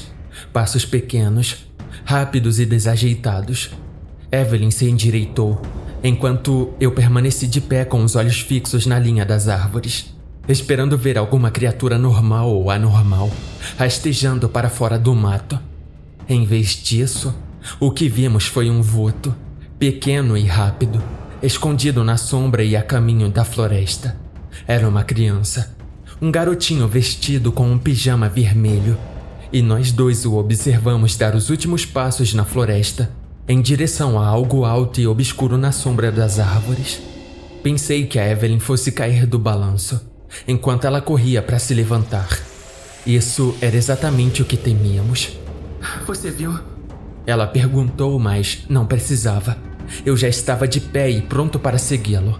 Ele estava seguindo alguma coisa? Que droga tem? Ela não estava me xingando, mas em vez disso, sua expressão vinha de um ponto de preocupação. Nenhum de nós esperou para discutir o que faríamos, mas, de alguma forma, concordamos em silêncio que a única opção era alcançar o garoto antes que não houvesse mais chance de encontrá-lo inteiro novamente. Cheguei ao topo da colina antes dela, mas parei para agarrar seu braço e puxá-la pelo resto do caminho. Embora estivesse sem fôlego, ela foi a primeira a se apressar a passar pela linha das árvores que separava nosso mundo seguro e normal de um mundo selvagem e imprevisível. Na escuridão das manchas disformes de sombra, onde era difícil distinguir entre um arbusto e um animal. Nossos olhos estavam em constante busca de um lampejo de vermelho, um pouco de movimento ou brilho dos olhos. A floresta ecoava nossos passos. Eu não conseguia mais distinguir os sons que vinham de nós e os que vinham dele. Mais duas vezes, Evelyn parou e agarrou meu cotovelo enquanto nos mantínhamos imóveis. Senti meu próprio batimento cardíaco pulsando fora de controle. À distância, ouvi o som de passos pequenos e desajeitados, às vezes correndo, às vezes andando. Evelyn ouviu melhor do que eu, levantando dois dedos. Dois pares de pés. Não esperamos antes de acelerar pela inclinação ascendente da colina. Para onde ele foi? Evelyn se agarrou a uma árvore, ofegante, e se virou para olhar para trás de nós. Eu não conseguia mais ver a entrada da floresta e não havia como saber até onde tínhamos ido. Eu não saberia nem dizer a direção para a qual estávamos virados depois de tantas voltas. Quando encontrássemos o menino, então nos preocuparíamos com o que fazer em seguida. Ele era tão jovem, tão pequeno. Eu sabia que nenhum de nós conseguiria se conformar se fôssemos os últimos a vê-lo vivo, sem nem sequer tentar. Eu não tô vendo mais ele, eu disse a ela, com as pernas rígidas enquanto seguíamos em um ritmo mais lento. Nós dois tínhamos mantido nossas vozes em sussurros, mas já estávamos perdidos e à vista de todos. Não havia mais razão para nos escondermos. Ei, garotinho! Tamo aqui para te ajudar. Onde você tá? Por favor. Um pequeno grupo de morcegos titubeou e guinchou acima enquanto abandonava a árvore ao nosso lado enquanto nos arbustos o farfalhar dos roedores se afastava ainda mais. A floresta ficou em um silêncio assustador por vários segundos, até que Evelyn se animou e apontou um dedo para mim. Ouvi um choro. Ela disse. Naquela direção. O zumbido constante e monótono em meus ouvidos abafou o ruído quase completamente. Mas, quando prestei muita atenção, pude perceber uma sugestão de um som agudo e irregular. Era o choro e soluços de uma criança, afastando-se cada vez mais de nós até que eu não conseguisse mais captá-los. Mas Evelyn conseguia. Ela parecia ter percebido isso, pois assumiu a liderança e nos guiou por uma seção de pinheiros que cresciam rente ao solo e arranhavam meu pescoço quando afastávamos seus galhos. Estávamos correndo a toda velocidade quando notamos um clarão vermelho lá em cima. Ele estava no chão amassado em uma pilha. Meu coração se afundou, esperando e rezando para que a única mancha vermelha em minha visão fosse a da cor de seu pijama. À medida que nos aproximávamos, notamos que ele se movia, balançando para frente e para trás. Ele estava sentado no chão, curvado e batendo os punhos na terra. Ei, ei, ei, não se mexa, tá tudo bem. Evelyn se abaixou até o nível do menino. A princípio, Ele pareceu alarmado ao nos ver, com o rosto vermelho e cheio de lágrimas, pronto para explodir em grito de pavor. Até que percebeu que estava olhando para dois humanos muito comuns. Ele não disse nada, mas fiquei com o estômago cheio de pavor ao vê-lo rastejando em direção à minha colega de trabalho e a mim, como se estivesse procurando alguém para confortá-lo. Ele não devia ter mais de três anos de idade. Droga, essa criança mal era grande o suficiente para sair de um berço. Essa coisinha minúscula poderia estar morta. Vamos começar a andar, ou encontraremos o caminho de volta ou veremos a torre de rádio, uma coisa ou outra. Eu ofereci uma mão no cotovelo de Evelyn enquanto ela se preocupava em pegar o garoto, que parecia mais do que disposto a se agarrar a ela em vez de andar por conta própria. Droga, ele não para de tremer. Lynn, você tem percebido quantas voltas demos? Ela resmungou diante da minha pergunta. Não, não tenho. E não consigo ver nada aí. Ela se calou e deu um pulo de susto quando os galhos das árvores atrás dela estalaram e se quebraram como se algo tivesse se movido rapidamente através deles. Por apenas um segundo, vi uma forma escura mais alta do que eu, mas ela apareceu e desapareceu em um instante em meio à sombra densa. Ela recuou em minha direção, segurando o menino com mais força enquanto ele choramingava e escondia o rosto em seu ombro. Ela estava dando passos rápidos, tentando não empurrar a criança em seus braços enquanto mantinha a cabeça virada em todas as direções. A expressão de pânico em seu rosto era algo que eu só tinha visto uma vez antes.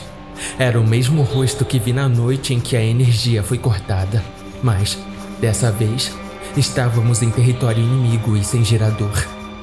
Eles já estavam aqui nos procurando, com ou sem neblina. O garoto de pijama vermelho estava apontando para trás de nós, aparentando estar com medo. Paramos um último estalo de nossos pés trouxe silêncio ao nosso redor. E então, outro estalo e outro, em um movimento agonizante e lento. Eu odiava ter que me virar, mas não tínhamos escolha.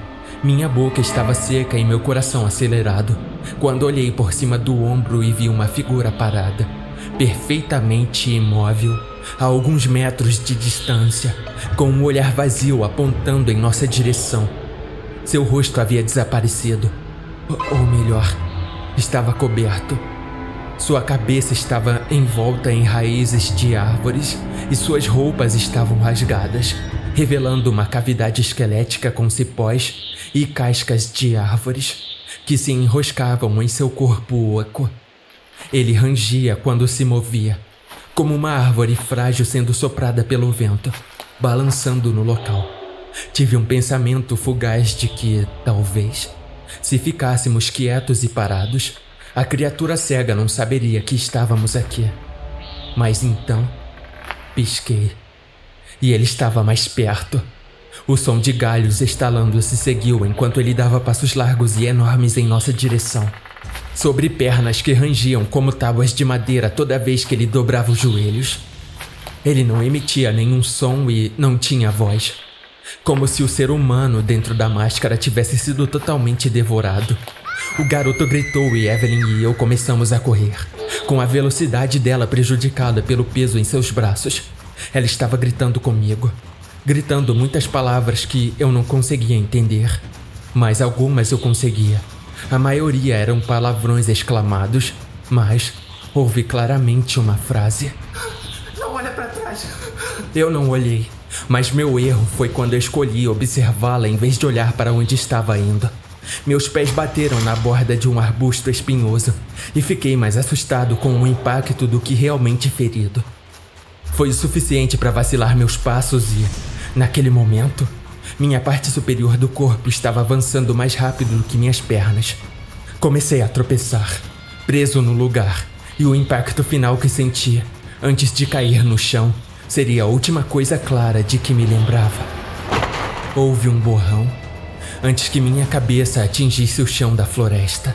Uma dor aguda me fez sentir uma onda nas costas. Um peso pesado foi pressionado no centro do meu corpo. A coluna vertebral doendo enquanto eu tentava me ajoelhar, e era empurrado de volta para baixo pela parte de trás da minha cabeça. Lembrei-me do cheiro de couro e lama da sensação da borracha dura chutando a lateral da minha cabeça, galhos enrolados em meus ombros. Mas não eram galhos, eram mãos de madeira, virando meu corpo até que eu visse o céu e a silhueta do homem com cara de árvore, desaparecendo entre as árvores depois de bater com a bota no meio do meu peito.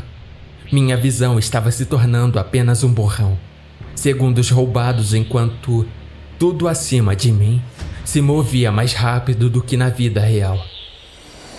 Ouvi o choro do garotinho. Ouvi Evelyn gritando a plenos pulmões. Em um momento, eu estava olhando para as estrelas e, no momento seguinte, estava olhando para o rosto dela enquanto ela me puxava pelas mangas da camisa, tentando me arrastar pela terra com o menino agarrado ao seu quadril. Não, não, não. Den, você tem que se levantar. Den, você tem que se levantar. Sua voz estava distorcida. Às vezes calma e às vezes alta e estridente. Danny, você tem que se levantar. Danny, você tem que se levantar. Den, por favor. Den, por favor. Por favor, Den. Senti o aperto de seus braços enquanto ela tentava me levantar, mas eu não conseguia me mover. Minha cabeça estava pesada meus braços pareciam inexistentes e a consciência aparecia e desaparecia a cada segundo que passava. Alguns momentos se perderam, mas o que restou da minha consciência foi trazida de volta por um grito. Tem, por favor. Alguns momentos se perderam, mas o que restou da minha consciência foi trazido de volta por um grito. Evelyn estava dizendo ao garoto para correr. Sua voz era um estalo seco e, em um instante, o calor de seu aperto de mão foi arrancado, enquanto ela era arrancada do chão para cima. Eu não conseguia piscar os olhos, não conseguia nem mover minha cabeça. Só conseguia observar o homem imponente, com um rosto de madeira descaracterizado, mas com uma postura predatória, enquanto ele a segurava no ar pela garganta. Eu era incapaz de emitir qualquer som, enquanto a mão livre da criatura esfregava sua testa, seu cabelo, tirando-o do rosto para inspecionar a expressão de terror que ela usava. A única coisa que eu podia fazer era observar em silêncio, lutando para respirar, enquanto seus movimentos se transformavam em chutes desesperados pela liberdade. A criatura traçou linhas em seu rosto com uma garra longa e afiada. Aquele momento foi tão agonizantemente lento, antes que um dedo encontrasse a parte superior de sua pálpebra e a empurrasse para cima, revelando um olho frenético e agitado. Cada parte de mim desejava não ver isso, mas, mais do que isso, desejava poder fazer alguma coisa, mesmo no borrão não havia como confundir o grito sufocado que atravessou a garganta dela, o som das bordas afiadas penetrando na pele macia e a cor do sangue pingando na grama e na terra abaixo de nós. E ela chorou. Chorou um lamento que doeu mais do que qualquer outra coisa para ouvir. Observei o monstro jogá-la em uma bagunça amontoada no chão, onde ela se movia e se contorcia em qualquer tentativa de fugir. Uma mão cobria seu rosto, mas na escuridão eu podia ver o sangue escorrendo por entre seus dedos trêmulos. Ela se arrastava sobre os joelhos e um cotovelo, com o um olho visível bem aberto em choque, enquanto o homem de rosto enraizado segurava a própria mão contra o peito colocando uma massa de sangue e carne na cavidade do corpo, como se fosse um bolso. Durante todo o tempo, Evelyn não parava de gemer e de respirar em pânico absoluto. Pisquei os olhos e a criatura havia desaparecido. Pisquei novamente e uma sombra escura pairou sobre mim, balançando e olhando para baixo como se estivesse procurando sinais de vida. Observei a criatura inclinar a cabeça para cima e, debaixo do queixo, um único olho humano estava olhando para mim. Eu o vi apenas por uma fração de segundo e, em seguida, o cheiro de couro e a dor do impacto contra a lateral da minha cabeça deixaram tudo em uma escuridão fria e silenciosa. Como se estivesse em um sonho, nada era linear e nada estava completamente lá. Eu não ouvia mais os soluços de Evelyn, mas ouvia a voz distante de um homem. Estava longe, ou eu não estava mais totalmente em minha cabeça. Minha audição escassa captou o estalo de tiros. Depois, o som de um grito e passos frenéticos. Então, tudo que registrei foi a dor no peito e no pescoço, enquanto era arrastado imóvel pela grama. Abri os olhos por apenas um segundo para ver pesadas botas pretas e um par de jeans acima de mim. Depois, os fios de cabelo castanho avermelhados de um corpo pendurado sobre um ombro largo. A próxima vez que fechei os olhos, deve ter sido por um bom e longo tempo. Só acordei dois dias depois. Ouvi os bips das máquinas, senti o cheiro forte de desinfetante, ouvi vozes abafadas e distantes. Foi uma tarefa árdua abrir os olhos e, mesmo quando conseguia, não havia nada além de um borrão branco em minha visão, até que eu ganhasse consciência para piscar. Debaixo de mim havia um colchão duro, mais quente, e meus dedos tocaram a suavidade de fios e cabos. Eu estava olhando para o teto de um hospital, deitado em uma cama branca. Olhei de relance para o meu corpo e vi os curativos aparecendo no pescoço. Eu estava vestindo um avental azul. O aperto em volta da minha cabeça sugeria que minha testa também havia sido enfaixada. Antes que eu tivesse a chance de perguntar que dia era hoje no quarto aberto, uma voz calma me cumprimentou da cabeceira da cama. Tá me ouvindo? Ah. sim. Minha língua e garganta estavam secas. Virei a cabeça e a vi sentada na poltrona ao meu lado enrolada com os joelhos para cima e a cabeça apoiada no braço da cadeira. Era Evelyn, com uma pulseira de papel no pulso, vestindo uma bata de hospital dois tamanhos maiores e olhando para mim com um olho cansado e o outro coberto por um grande curativo branco. Evelyn, que dia é? É quarta-feira. Ela disse. É bom ver você, Danny. Eu poderia dizer o mesmo. Meus últimos pensamentos antes de ser mergulhado em um estado de quase coma foram a amarga percepção de que todos nós poderíamos estar mortos. A ideia de que talvez estivéssemos passou pela minha cabeça por um segundo triste. Onde está o garotinho? Perguntei a ela, que respondeu após respirar fundo e soltar um suspiro. Ele tá bem. Suas palavras me deixaram aliviado. Finn nos encontrou Afugentou a coisa e chamou a polícia. Mas o menino não se machucou e agora está em casa com a família. De repente, fui tomado pelo impulso de estender minha mão e o fiz antes mesmo de pensar melhor. Evelyn olhou para minha palma aberta por um momento, antes de apoiar a cabeça em uma mão e segurar a minha com a outra, nossos braços criando uma corrente entre nós. Eles. eles podem consertar isso? Perguntei a ela. Seu olho? Era uma pergunta estúpida. Ela apenas balançou a cabeça e falou em um coxa rouco, com um senho franzido nos lábios. Ele o levou. A coisa toda. Porra! Procurei as palavras certas, mas não havia nenhuma. Evelyn, sinto muito.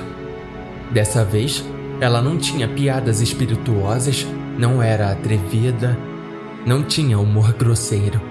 A Evelyn, comediante, havia desaparecido. Enquanto olhávamos um para o outro, com as cabeças inclinadas para o lado, eu me lembrava desse momento como havia acontecido antes. Ela estava deitada ao meu lado no chão da estação de rádio. Meus ouvidos estavam ardendo. Sua voz estava distante. Era meu primeiro dia de trabalho quando a vi pronunciar as palavras. Quer dormir em um colchão de verdade? Dessa vez, foi eu quem disse. Observei sua expressão fria como pedra mudar enquanto um lábio rígido começava a tremer e, após um momento de hesitação silenciosa, ela assentiu com a cabeça.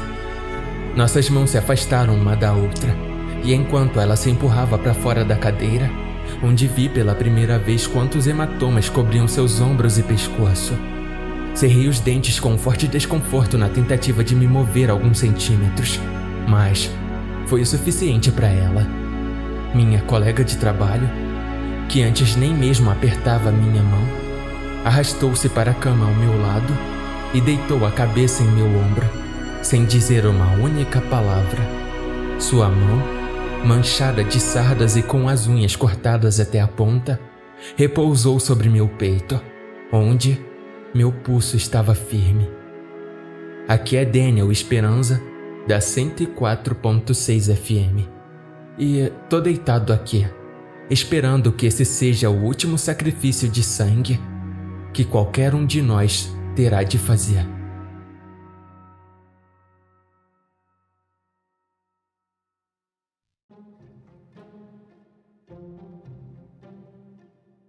Passei uns dois dias no hospital, aprendendo a navegar pelo mundo com apenas um olho. Caso você não saiba, acostumar-se com a percepção reduzida de profundidade é uma besteira absoluta e não adulterada. Sim, aqui é a Evelyn. E vou ser sincera com você. Por algum tempo, cheguei a pensar em desistir de contar minha história. Então, me lembrei de que Daniel poderia ter se demitido no dia em que perdeu a audição, e ainda assim, apareceu no trabalho um dia antes do previsto. Então, aqui estou eu, de volta à estação de rádio e com mais uma história para contar. Posso ter perdido uma parte do meu corpo, mas eu diria que o Daniel foi o que mais sofreu.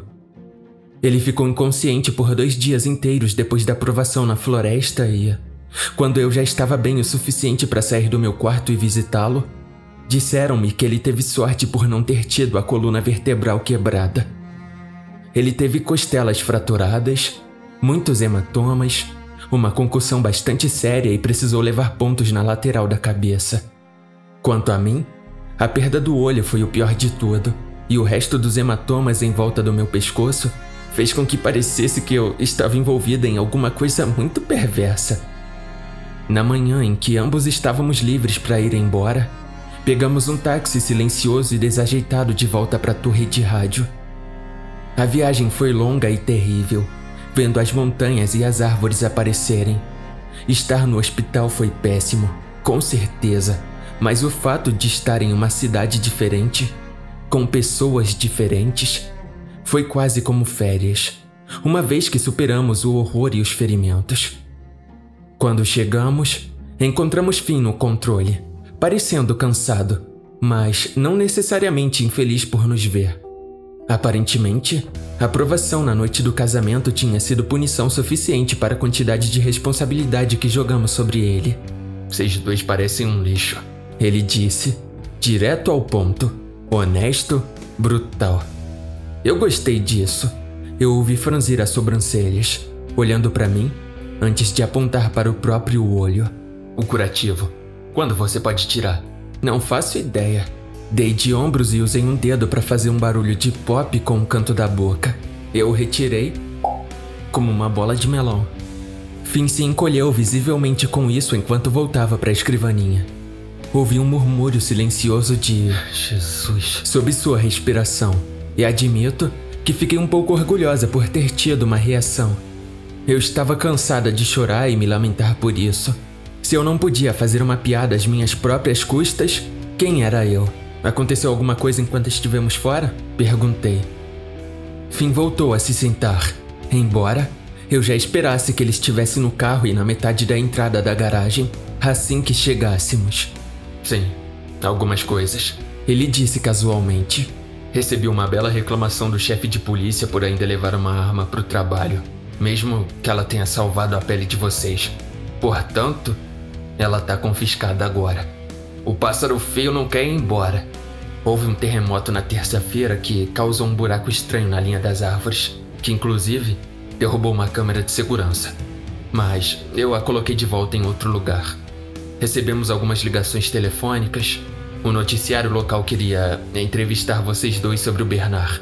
A polícia interceptou os planos e disse não a essa ideia, mas deixou como um artigo no jornal sobre um ataque de urso ou. Quem diabos é Bernard? Eu interrompi. Finn ergueu as sobrancelhas, olhando por cima de um ombro. A criança de três anos que você perseguiu na floresta? Balancei a cabeça, caindo na segunda cadeira enquanto Dan se ocupava em preparar um bule de café. Eu me sinto mal pelo garotinho. Ué, por quê? Finn perguntou. Ele mal tinha um arranhão. Você se saiu bem, garoto. Não, porque o nome dele é Bernard. Você já conheceu um Bernard que não tivesse 55 anos e não fosse careca? Ou que tenha lutado na maldita guerra civil? Vamos perguntar a esse bebê se ele lembra da Revolução Industrial. Finn se levantou do assento com uma risada, deixando-me sozinha nos controles. É bom ter você de volta, garota. Examinei as telas à minha frente. As câmeras de segurança funcionavam sem nada de estranho para ver. Todas as abas na tela estavam minimizadas em uma grade perfeita. E Finn tinha até mesmo cronometrado matematicamente uma lista de música para que cada bloco de 30 minutos se encaixasse até o maldito segundo. Esse cara era melhor no meu trabalho do que eu. Você já tá indo para casa? Eu o vi se afastar, mas, em vez de pegar suas coisas e sair pela porta, ele estava apenas caminhando em direção à cozinha. Não, senhora. Ele me disse. Tô fazendo hora extra para relaxar e tomar um café enquanto você faz todo o trabalho essa tarde. Daniel apareceu na porta, com duas xícaras brancas genéricas nas mãos. Ele passou uma delas para Finn com uma careta de desculpas. A água parece que tá enferrujada, mas coloquei mais creme de leite. Ele me entregou a segunda xícara, e eu olhei para o líquido estranhamente alaranjado com alguma hesitação, antes de perceber que provavelmente já havia bebido coisas mais saborosas e mais prejudiciais. Dei uma cheirada e algo fez meu estômago revirar. Tem cheiro de ferro, eu disse, tomando o menor gole possível. Ah, o gosto é parecido com a sensação de morder a própria língua. Finn estava evitando a todo custo ingerir até mesmo uma gota da xícara, dando-lhe um olhar minucioso. Claro, Canos enferrujados não eram agradáveis, mas eu estava aqui há tempo suficiente para não ser exigente com esse tipo de coisa. Ele aparentemente não concordou. Eu deveria verificar o encanamento, provavelmente. Estávamos de volta ao que costumávamos ser. Apenas nós dois sentados em frente a essas telas que davam dor de cabeça, com fones de ouvido ao nosso lado esperando para serem usados. Os últimos dias haviam se arrastado por tanto tempo que parecia surreal estar de volta, como se tivéssemos ficado fora por meses. Não gostei da sensação de novidade que isso trouxe, como se estivéssemos sentado atrás das mesas pela primeira vez. Temos algum tempo a perder, disse Daniel, colocando a xícara de café ao lado do teclado. Sempre ficava nervosa quando ele a colocava perto da nossa delicada tecnologia. Há uma grande quantidade de fitas cassete para analisar. Você precisa de um tempo para se distrair das coisas assustadoras ou quer colocar uma? Meu olhar deixou o rosto do meu colega de trabalho e foi para o canto da sala, embaixo de uma das bordas da janela de observação. O toca-fitas estava bem arrumado ali, com as fitas empilhadas em volta. Não vamos conseguir parar com essas coisas assustadoras, eu disse a ele caminhando até a pilha de fitas e procurando a próxima da lista. Essa gravação foi relativamente curta, mas ainda acho que merece ser transcrita. Aqui está tudo o que o Eric, ou número 7, tinha a dizer. 5 de dezembro de 2012. Já me disseram várias vezes que encontrariam um número 8 em breve, para que eu possa ter algum tempo livre fora da torre de transmissão. Mas isso não aconteceu. Estou começando a achar que vou esperar muito mais tempo do que eles fazem parecer. Um dos policiais da delegacia de polícia passou por aqui hoje, dando algumas informações sobre o número 6. Foi tomada a decisão executiva de nunca contar à família como ele havia morrido. Em vez disso, disseram à esposa e aos dois filhos que foi um ataque de animal. O que não é totalmente falso, suponho e que a condição de seu corpo tornaria preferível uma cremação rápida. Felizmente, eles concordaram. Ninguém jamais precisou vê-lo ou ver as partes que não foram recuperadas, exceto nós que estamos aqui. Nossa conversa foi interessante por outros motivos. No entanto, o policial, cujo nome me escapa, mas que começava com F, se bem me lembro, Estava curioso sobre meu tempo de trabalho na conservação da vida selvagem. Por sua vez, ele me contou um fato interessante sobre esse local e para que ele servia. À primeira vista, percebi que deveria ser um posto avançado de guarda florestal de algum tipo, pois o prédio é muito mais antigo do que o mastro de rádio que fica acima dele. Ele me disse que há quase um século que existe um posto avançado nesse exato local. Antes de o rádio ser construído, toda essa área estava bloqueada. Há cerca de duas décadas, cercas foram colocadas em toda a cidade para desencorajar as pessoas a entrar na floresta. Embora algumas crianças provavelmente ainda tentassem. A torre de vigilância em si era ocupada pela polícia local. Mas, quando as cercas não impediam as pessoas de bisbilhotar, eles tinham que disfarçar a torre como algo mais simples. Algo em que as pessoas confiariam. Onde nunca questionariam o que estava acontecendo lá em cima. Uma estação de rádio. A primeira solução conhecida para o nosso problema único foi uma torre que foi construída aqui antes que esse prédio existisse. Os membros do conselho da cidade se revezavam para vigiar as torres e tocavam um sino para afugentar qualquer coisa que saísse da floresta, já que eles odiavam o som agudo que ele fazia. Parecia uma péssima solução, considerando que eles teriam que tocá-lo constantemente para evitar que qualquer coisa passasse despercebida. Ainda bem que nossa tecnologia é mais sofisticada hoje do que naquela época. Ainda assim, é um fato interessante. É outro dia de neblina. Dessa vez, felizmente, estou preparado e não pretendo acabar como meu ex-colega de trabalho. A única coisa que me distrai é esse pássaro parado perto da janela. É o mesmo pássaro de ontem, parado quase no mesmo lugar. Há algo em seus olhos escuros e pontudos que me fez sentir desconfortável. Talvez amanhã ele vá embora. De todas as gravações, essa foi provavelmente a menos traumática de todas, mas, de certa forma, a mais útil. Quando terminou e a fita ficou sem nada além de espaço vazio, eu a ejetei do aparelho e a coloquei de lado, com os cotovelos na mesa e uma ruga na sobrancelha. Faz sentido, comentei, com os olhos examinando a parede até que eles caíram sobre o botão vermelho de emergência. Acho que é por isso que ainda o chamamos de oceano. Naquele momento, eu estava prestes a colocar o fone de ouvido e me preparar para uma transmissão de notícias quando um par de passos pesados começou a vir da cozinha em nossa direção. Reconheço as várias caminhadas de Finn. Às vezes, ele marcha como uma manada de búfalos. Às vezes, era mais silencioso do que uma sombra no chão. Dessa vez, seus pés correram rapidamente em nossa direção com mais urgência do que raiva.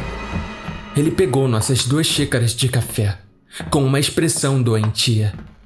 Levantei um lado do meu fone de ouvido, para ouvi-lo tagarelar a caminho da cozinha. A água não tá enferrujada. Você não vai querer isso. Tirei totalmente os fones de ouvido. O quê? Eu disse que você não quer isso. Eu podia ouvi-lo despejando o café na pia.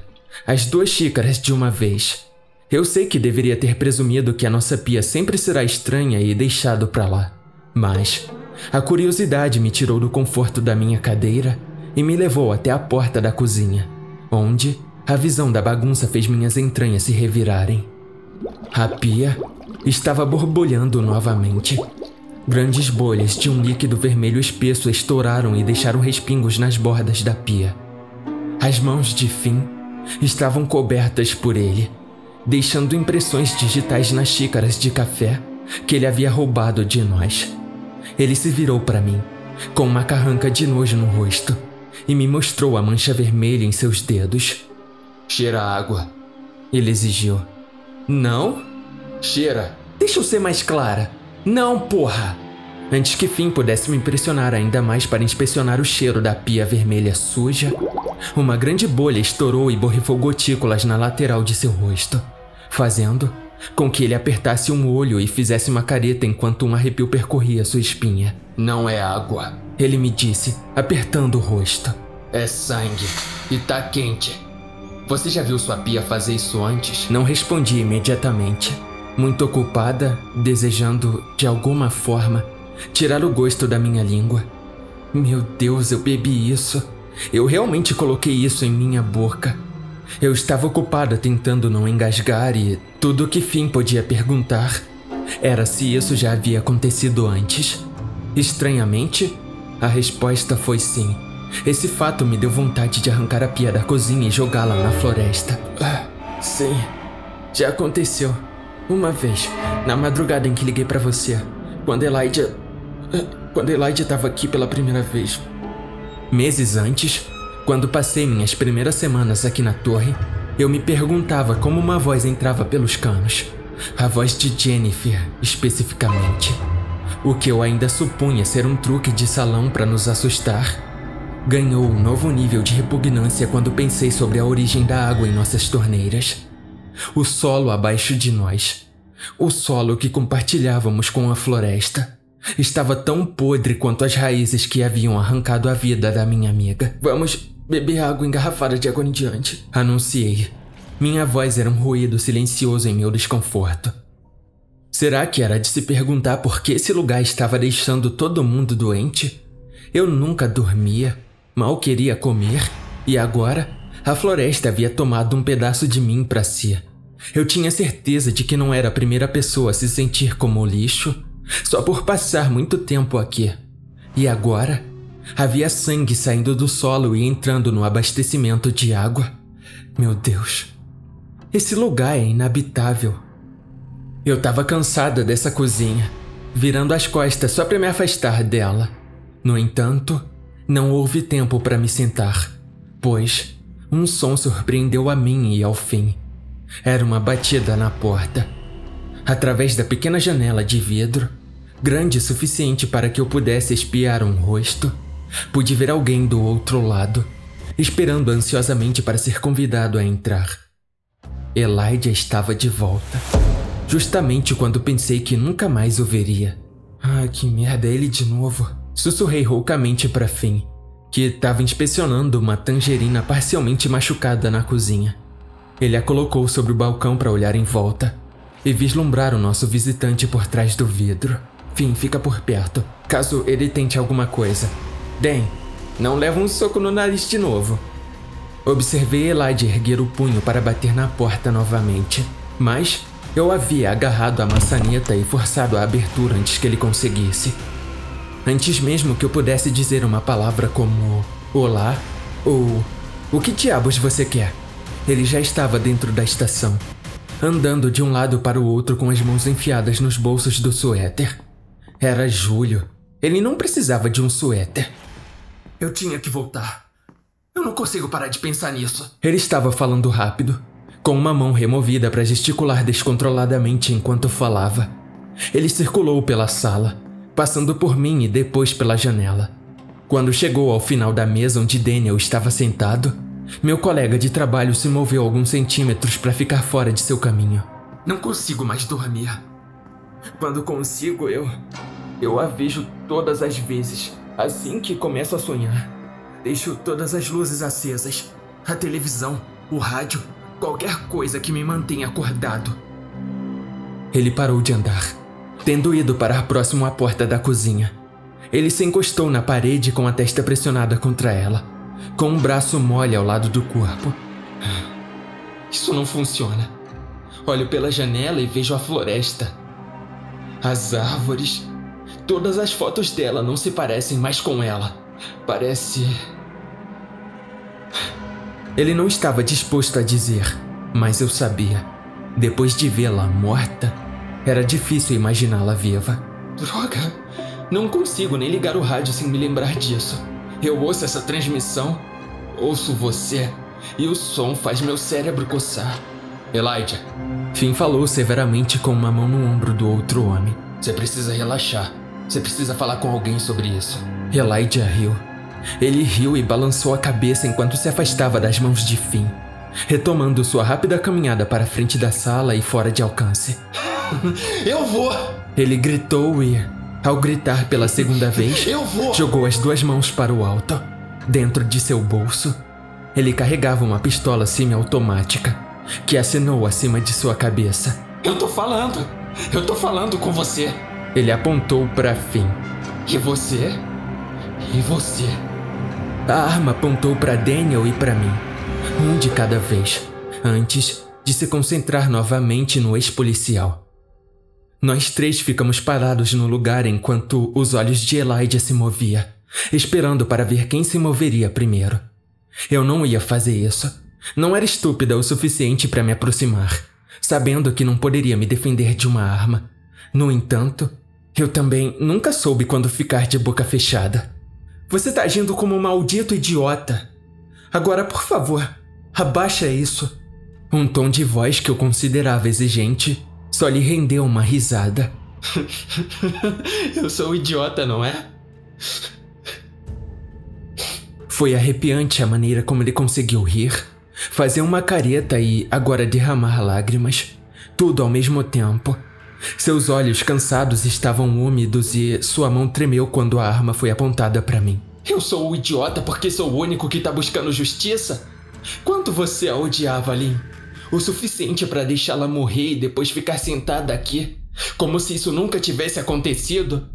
Nós nem temos um corpo para enterrar e você tá aqui falando sobre o tempo. Que maravilha! Assim que seu dedo começou a se contorcer perto do gatilho, pude ver Finn começar a se mover. Ele estava atravessando a sala de um lado para o outro, com as duas mãos levantadas, mas, mesmo quando ele se aproximou, Elijah não tirou a arma de mim. Eu. Eu não a odiava. Enquanto minha voz tremia, percebi que a mão de Daniel agora segurava a minha com força. Como você pode pensar que eu queria que ela morresse? Como? Elijah, eu sinto tanto a falta dela que você nem percebe. Eu também a quero de volta. Seu dedo trêmulo começou a se estabilizar. O tremor da arma não fazia tanto barulho quanto antes. Seus lábios estavam franzidos em uma careta fina. Ele estava olhando fixamente, sem pestanejar, respirando pesadamente pelo nariz. Então haja como tal. Depois que ele disse essas palavras, eu esperava que o próximo barulho alto fosse o disparo da arma. Mas, em vez disso, um alarme agudo cortou o ar livre, gritando no espaço apertado. Tapei meus ouvidos. Daniel mexia em seu aparelho auditivo e a concentração de Elide diminuiu o suficiente para que ele largasse a arma e colocasse as palmas das mãos nas laterais da cabeça. Finn estava circulando pela sala com um propósito. Ele havia empurrado a porta da escada de incêndio, o que fez soar o alarme estridente que agora atormentava todos os nossos ouvidos. Enquanto a sirene continuava, observei Daniel soltar minha mão e correr pela sala, derrubando e chutando a arma pelo chão que parou aos pés de Finn. Ele se abaixou para pegá-la, soltando o carregador e colocando a arma, agora descarregada, no cinto. Com a mesma mão, ele pegou um molho de chaves e usou uma delas para desativar a caixa de alarme ao lado da porta. Fiquei imediatamente irritada com o fato de Finn ter uma cópia dessas chaves, mas, de alguma forma, eles nunca me deram uma. Sai. O ex-oficial disse apontando para a escada de incêndio. Você vai sentar na escada com as mãos no corrimão. E eu vou te vigiar até a polícia chegar. Se você se mexer um palmo, terei essa coisa carregada e apontada. Antes de você chegar ao primeiro patamar. Agora vai. Sem sua arma, a confiança de Elijah parecia estar se esvaindo. Era como ver a sujeira se esvair sob uma torneira de água, presente em um momento e desaparecida no momento seguinte. Ele não tinha palavras para falar apenas um tremor em sua respiração, enquanto seguia as ordens de fim e saía da sala. Sua raiva se transformando no que parecia ser vergonha, constrangimento e talvez decepção. Espera, espera! Daniel impediu Finn de fechar a porta atrás de Elijah, entrando pela fresta no momento em que ela estava prestes a se fechar. Quando ele estava do lado de fora, sob o sol, sentando-se ao lado do mesmo homem que acabara de apontar uma arma para ele, Finn e eu trocamos olhares. Seu colega de trabalho é um idiota. Ele disse para mim. E eu concordei. Com medo do perigo na sala um pouco dissipado, juntei-me ao grupo amontoado em torno da escada de incêndio, deslizando pela porta e me apoiando na parede externa. Finn havia apoiado a porta aberta com uma de nossas cadeiras, para se distanciar um pouco enquanto usava o telefone. Elijah colocou as mãos firmemente em volta da grade seus olhos estavam semicerrados, enquanto ele olhava para as copas das árvores, cego pela luz do sol. Sinto muito. Sua voz estava rouca quando ele falou com Dan. Eu não queria machucar ninguém. Só odeio esse lugar e tudo o que ele fez. Odeio o fato de não conseguir parar de pensar nele. Daniel não tentou tocá-lo ou mesmo ao sentar-se perto dele, mas havia compaixão em algum lugar na maneira como ele olhava. Nós dois entendemos, eu acho. A parte da arma foi um pouco exagerada, com certeza, mas acho que em um momento ou outro, nós dois desejamos ir embora e nunca mais pensar na estação de rádio. O que está te mantendo aqui? Perguntou Dan. Vi Elijah encolher os ombros depois de um momento de reflexão. Não sei. É onde vivemos juntos. É onde estivemos todo esse tempo. Daniel balançou a cabeça. Não. Não, esse é um motivo de merda. Se você odeia a cidade e as lembranças agora são dolorosas, não há um bom motivo para ficar. Você pode levar as boas lembranças com você, sabe? Ninguém nunca disse que você tinha que deixá-las para trás. Elijah apoiou o queixo na grade, com os olhos focados nas nuvens. Você precisa sair da cidade, Elijah. Não precisa voltar. Às vezes, acho que viver em uma cidade pequena faz com que pareça impossível ir embora. Você se esquece que há mais coisas fora dos limites da cidade e que aquelas estradas longas e intermináveis cercadas por bosques, campos de milho ou celeiros abandonados realmente levam a algum lugar. Estávamos sentados em um mundo de completo isolamento, mas não era para sempre. Só chegava até certo ponto. Elijah enxugou o rosto, com algumas manchas de lágrimas acumuladas na superfície da pele. Uma mão foi ao bolso, mas ele a retirou rapidamente. Uma caixa de balas de revólver caiu no chão da escada de incêndio. Fica com isso, disse ele, deslizando a caixa na direção de Den. Fica com a arma. Eu não preciso dela e não a quero, mas Talvez você queira. O agradecimento silencioso de Daniel veio na forma de um aceno de cabeça, enquanto ele pegava a caixa, colocando-a em seu colo. Momentos depois, Finn estava na porta novamente, tirando a cadeira do caminho e fazendo um gesto para que Elijah se levantasse. Eu liguei para eles, disse ele. Eu esperava que ele fizesse uma advertência para a prisão de Elijah, e acho que os outros também esperavam. Eu disse para eles que o alarme disparou por acidente. Ninguém vai ver. Mas você tem que ir, Elijah, e não pode voltar. Pode me prometer isso? Elijah se levantou. Suas mãos caíram da grade e soltaram um aperto de mão. Sim, disse ele, com um aceno de cabeça, olhando para Daniel e depois para mim. Acho que não terei problemas com isso. A arma e as balas foram guardadas em segurança em uma das mesas entre onde Dan e eu sentávamos. Elijah saiu, entrou em seu carro e desapareceu pela estrada de cascalho. Fiquei do lado de fora para me deleitar com o ar fresco por apenas alguns minutos e percebi algo estranho para mim. Essa provavelmente seria a última vez que eu veria Elijah novamente. Espero que sim, de fato. Espero que ele siga o conselho.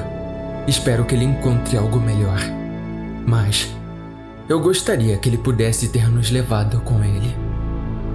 Aqui é a Evelyn, da 104.6 FM, e a arma na mesa tá me dando uma ideia.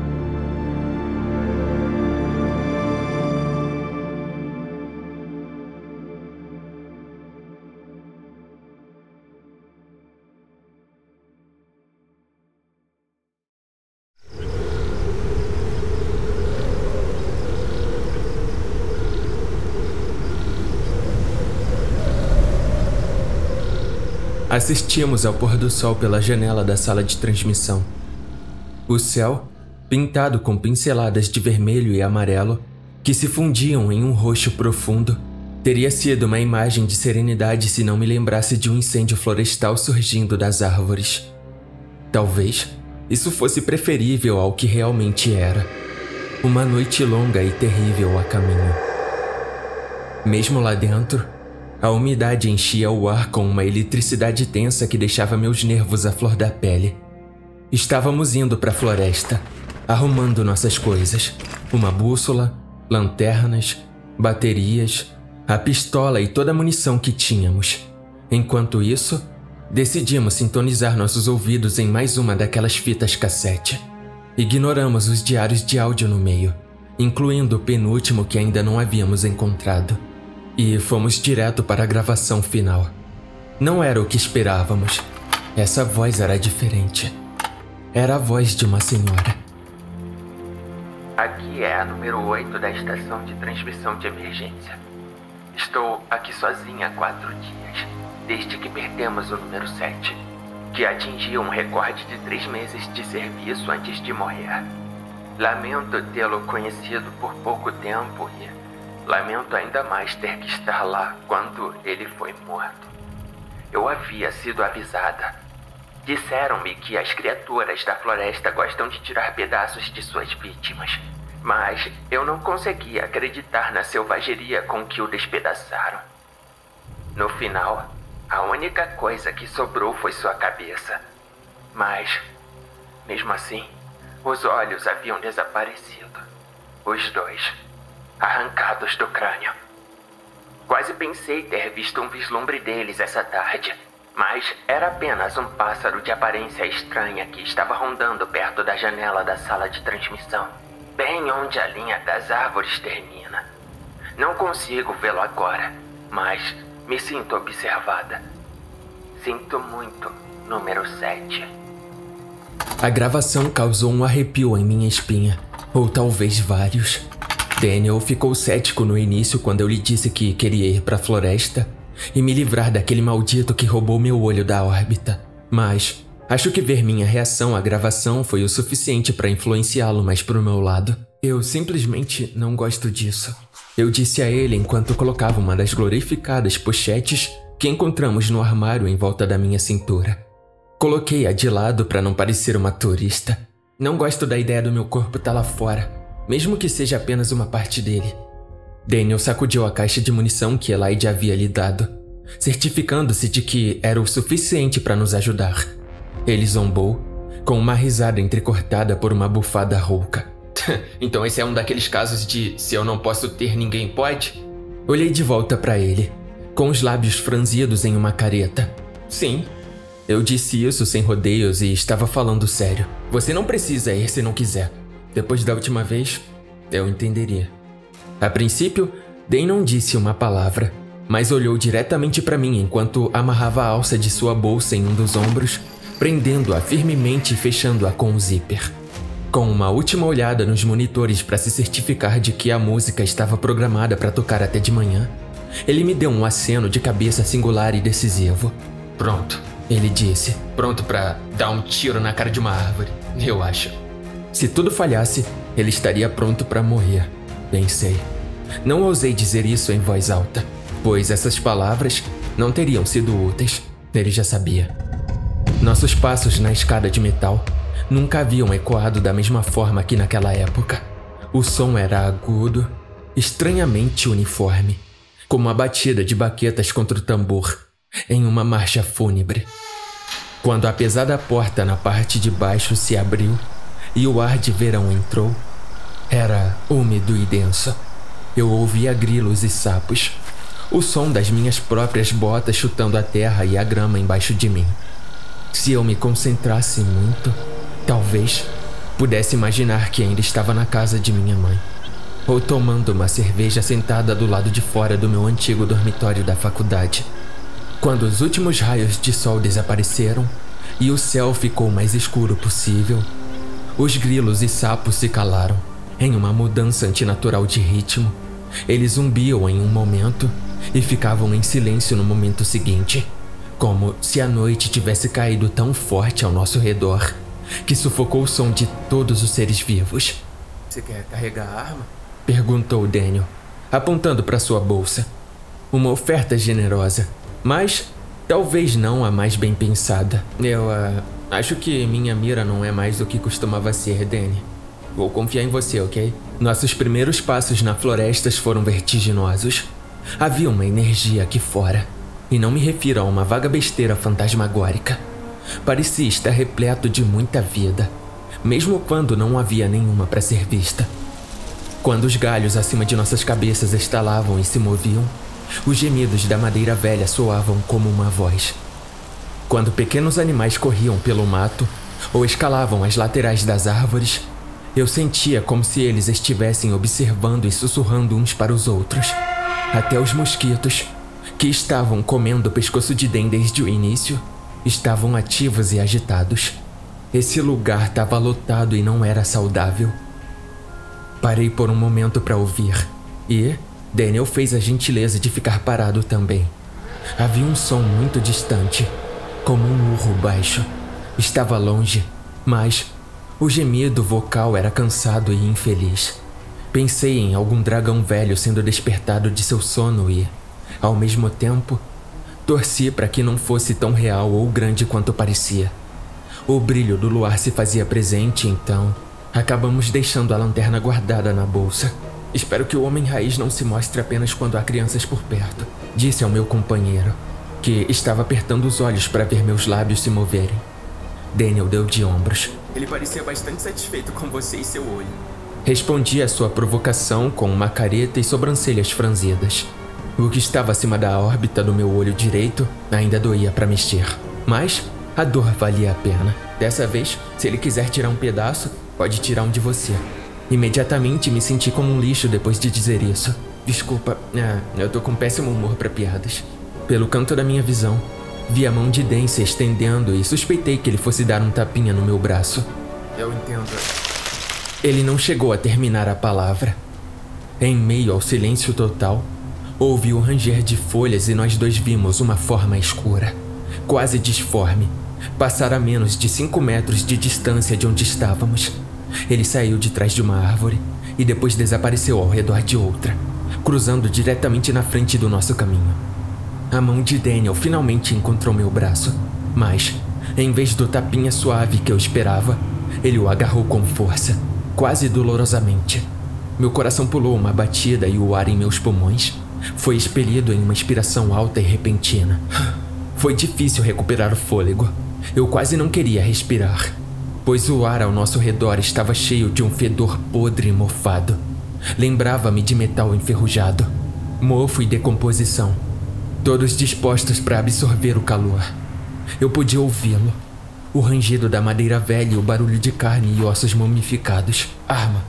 Falei a palavra para Daniel, acenando com a cabeça para a mochila em seu ombro. Tira a arma. Ele se atrapalhou para pegá-la. Eu queria tanto ficar irritada, arrancá-la da bolsa sozinha. Mas, mesmo com um canto do olho, eu podia ver suas mãos tremendo. Eu podia ver aquela sombra à espreita, circulando por perto. Não era um gesto curioso, como de um animal tentando dar uma olhada melhor em algo que não conseguia discernir se era um predador ou uma presa. Ele se movia rapidamente em direções escolhidas aleatoriamente e sentia uma tensão no peito, sabendo que, se eu parasse de me virar para observá-lo, ele poderia vir em nossa direção com tanta facilidade e rapidez. Droga!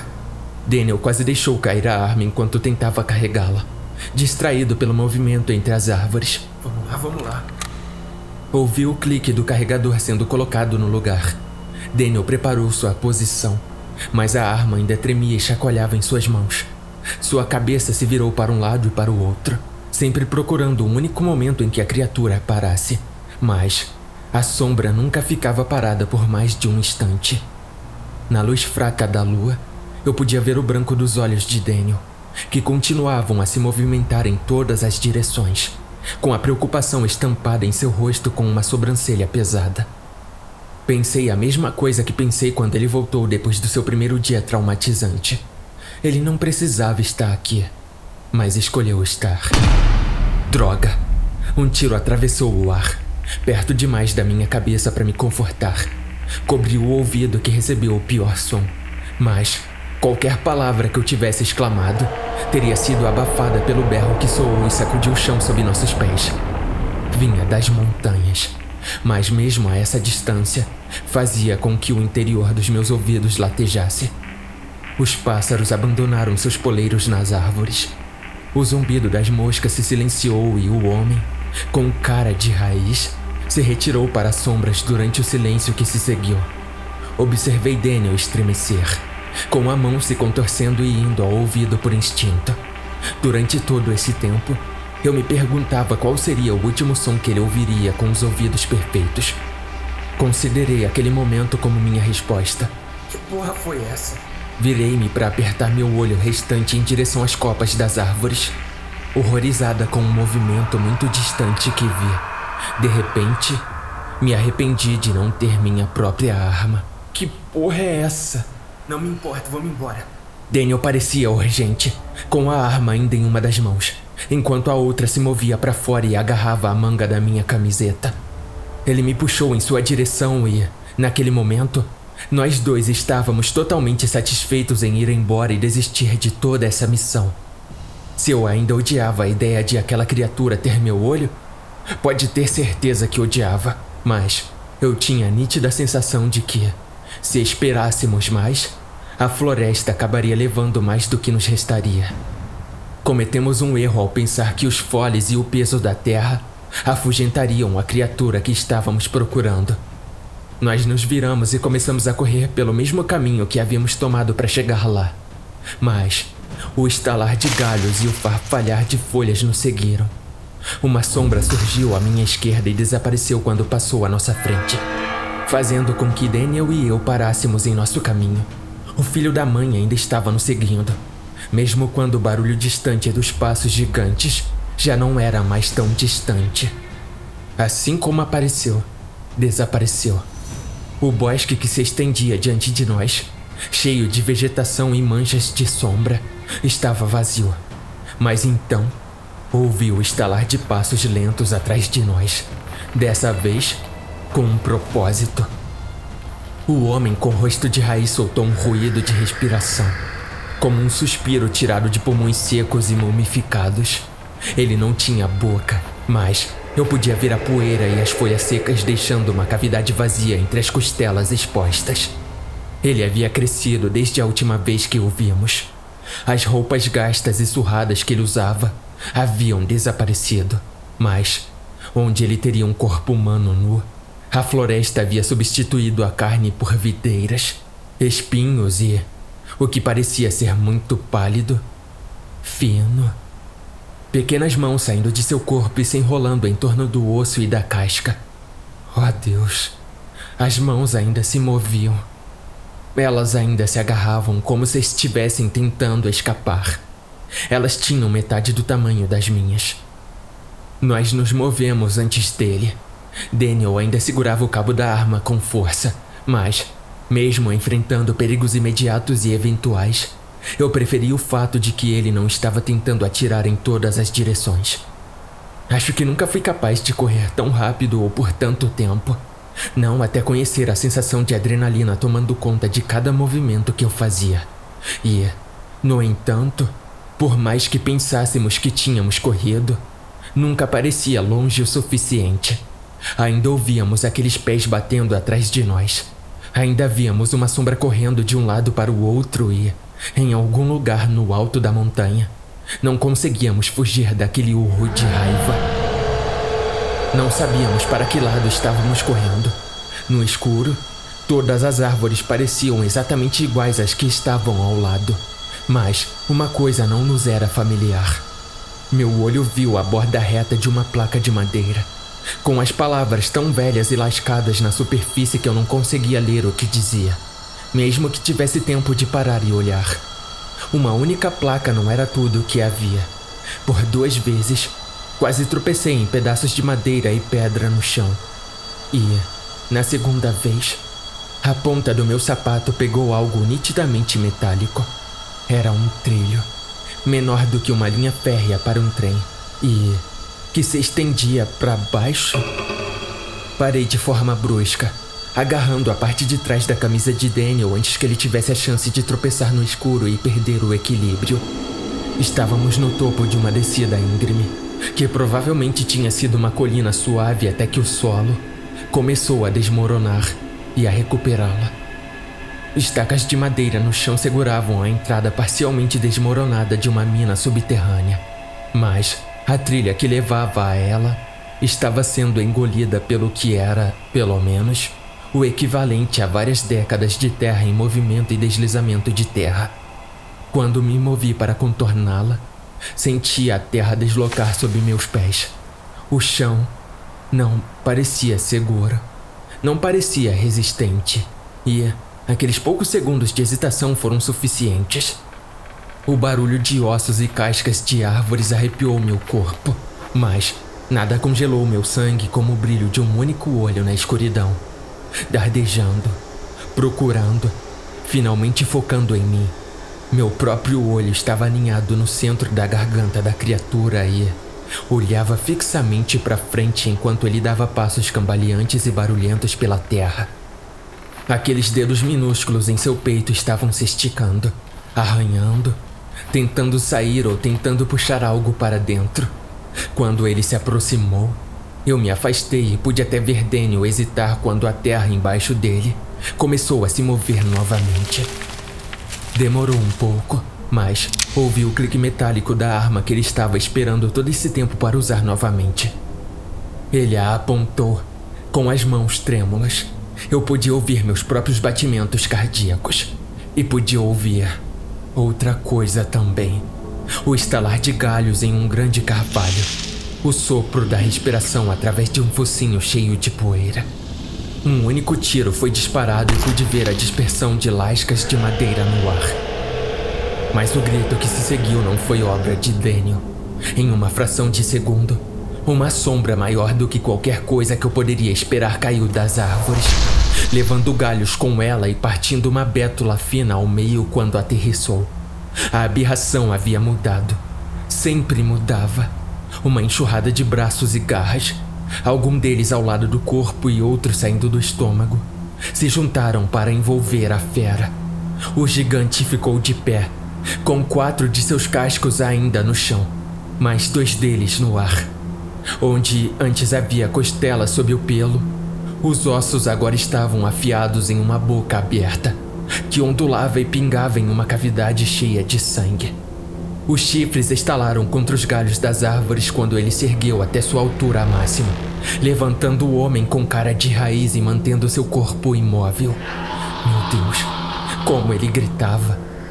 Um chiado seco escapou de seu peito aberto, mas juro que, em algum lugar abafado naquele corpo retorcido de planta e humano, pude ouvir pequenos e patéticos gemidos de medo. Como um galho partido ao meio, o gigante rasgou sua presa em dois pedaços, quebrando o osso e a casca com facilidade.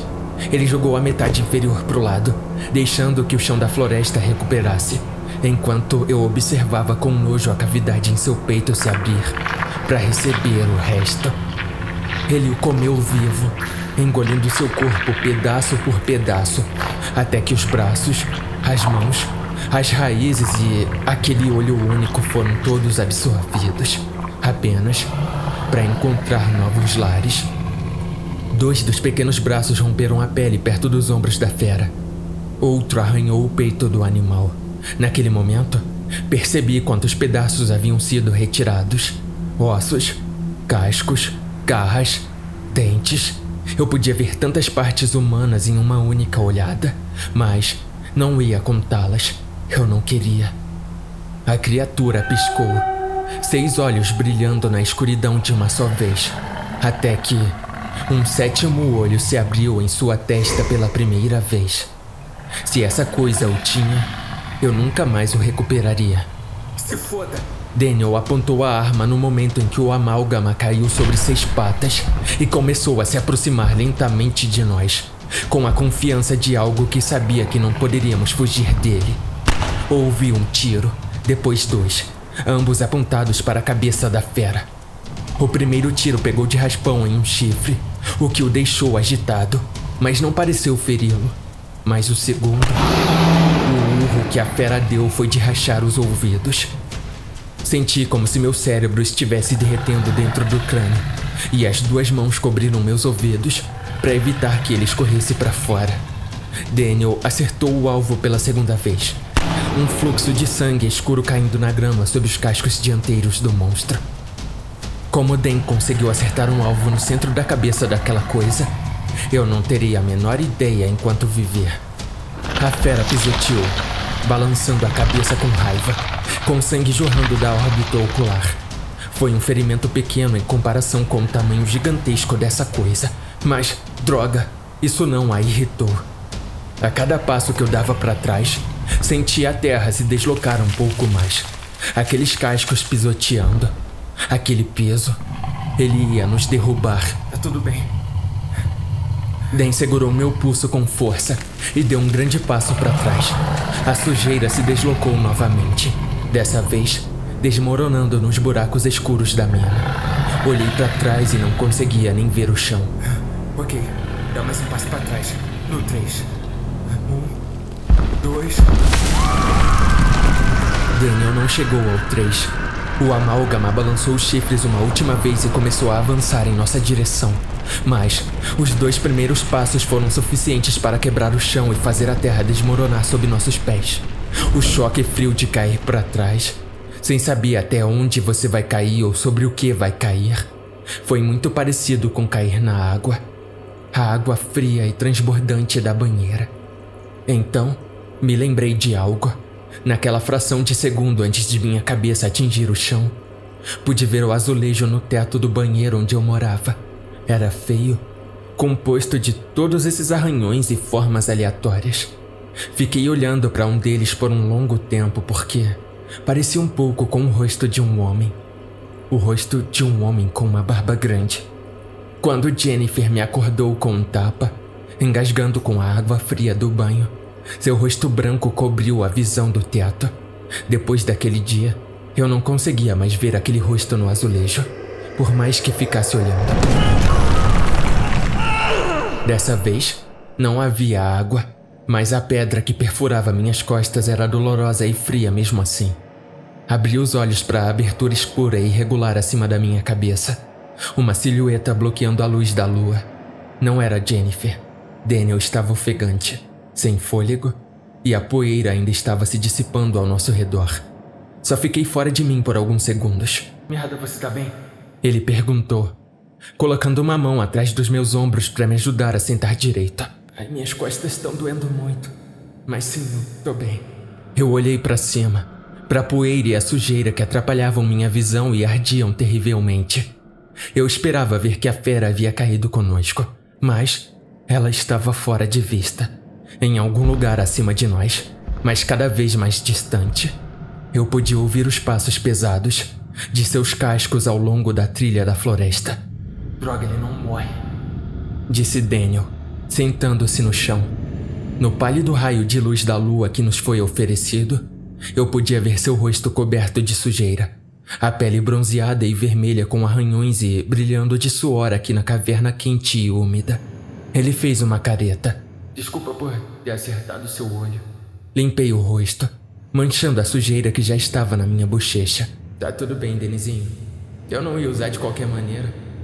Dolorosamente, fiquei de joelhos e depois forcei minhas pernas para ficar de pé.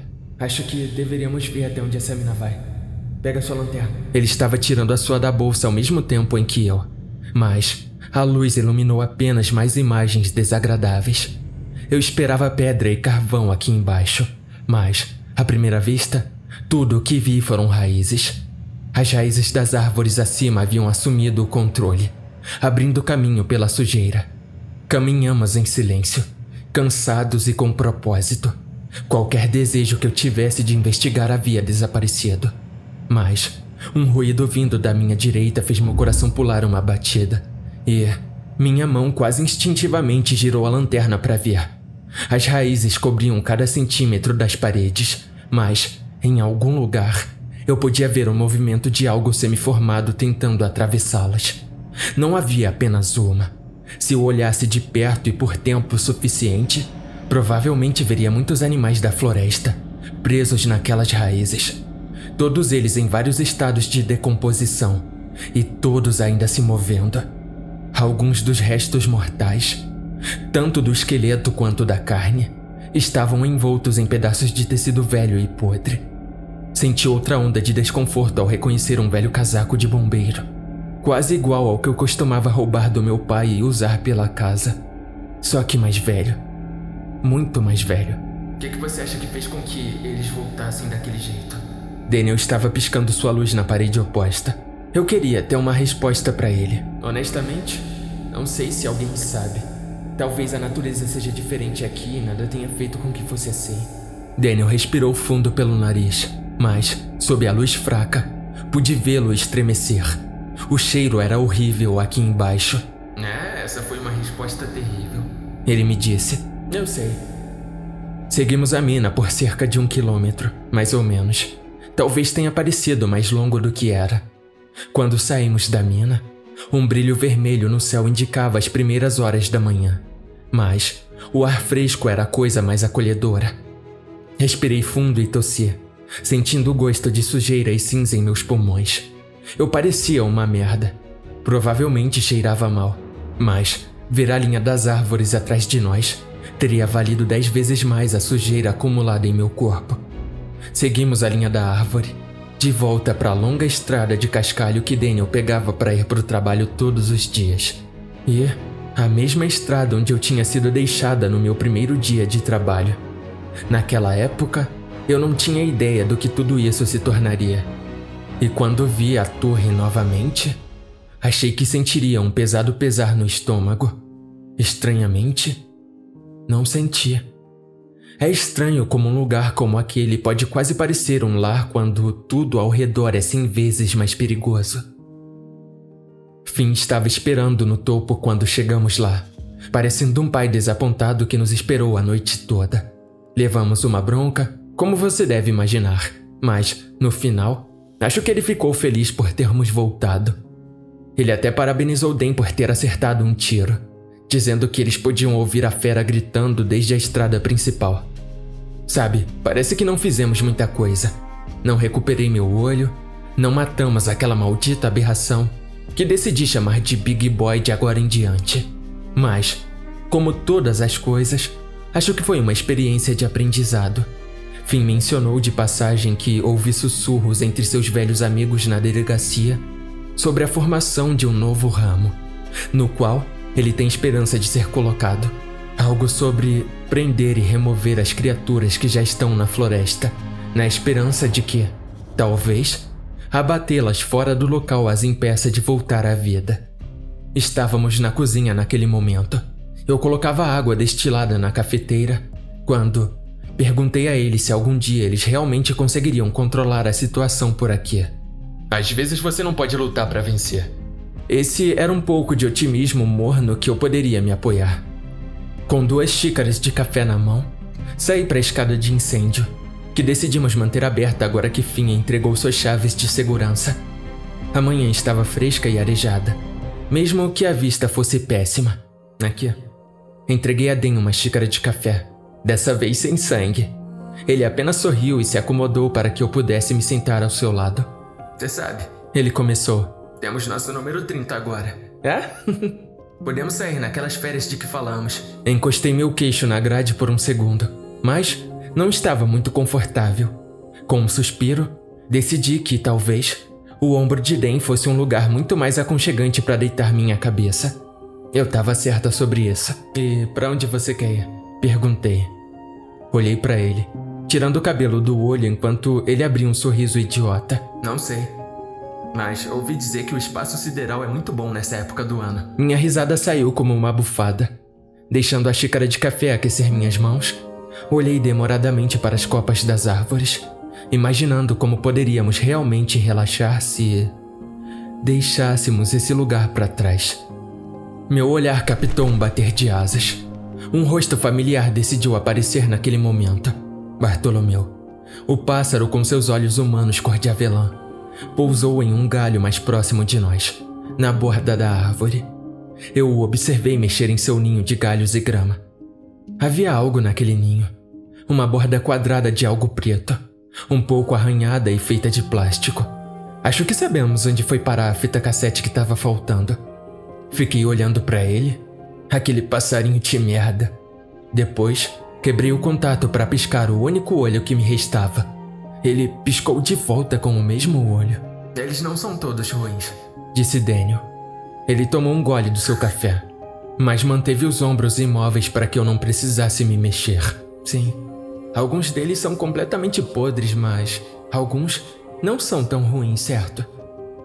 Dei uma risada fraca e observei o pássaro pular para longe, olhando para Den novamente. É, nem todos são ruins. Não sei se estávamos falando mais de monstros ou apenas de pessoas. Aqui é a Evelyn Mackinnon e, em nome de todos aqui na 104.6 FM, agradeço por estarem sintonizados.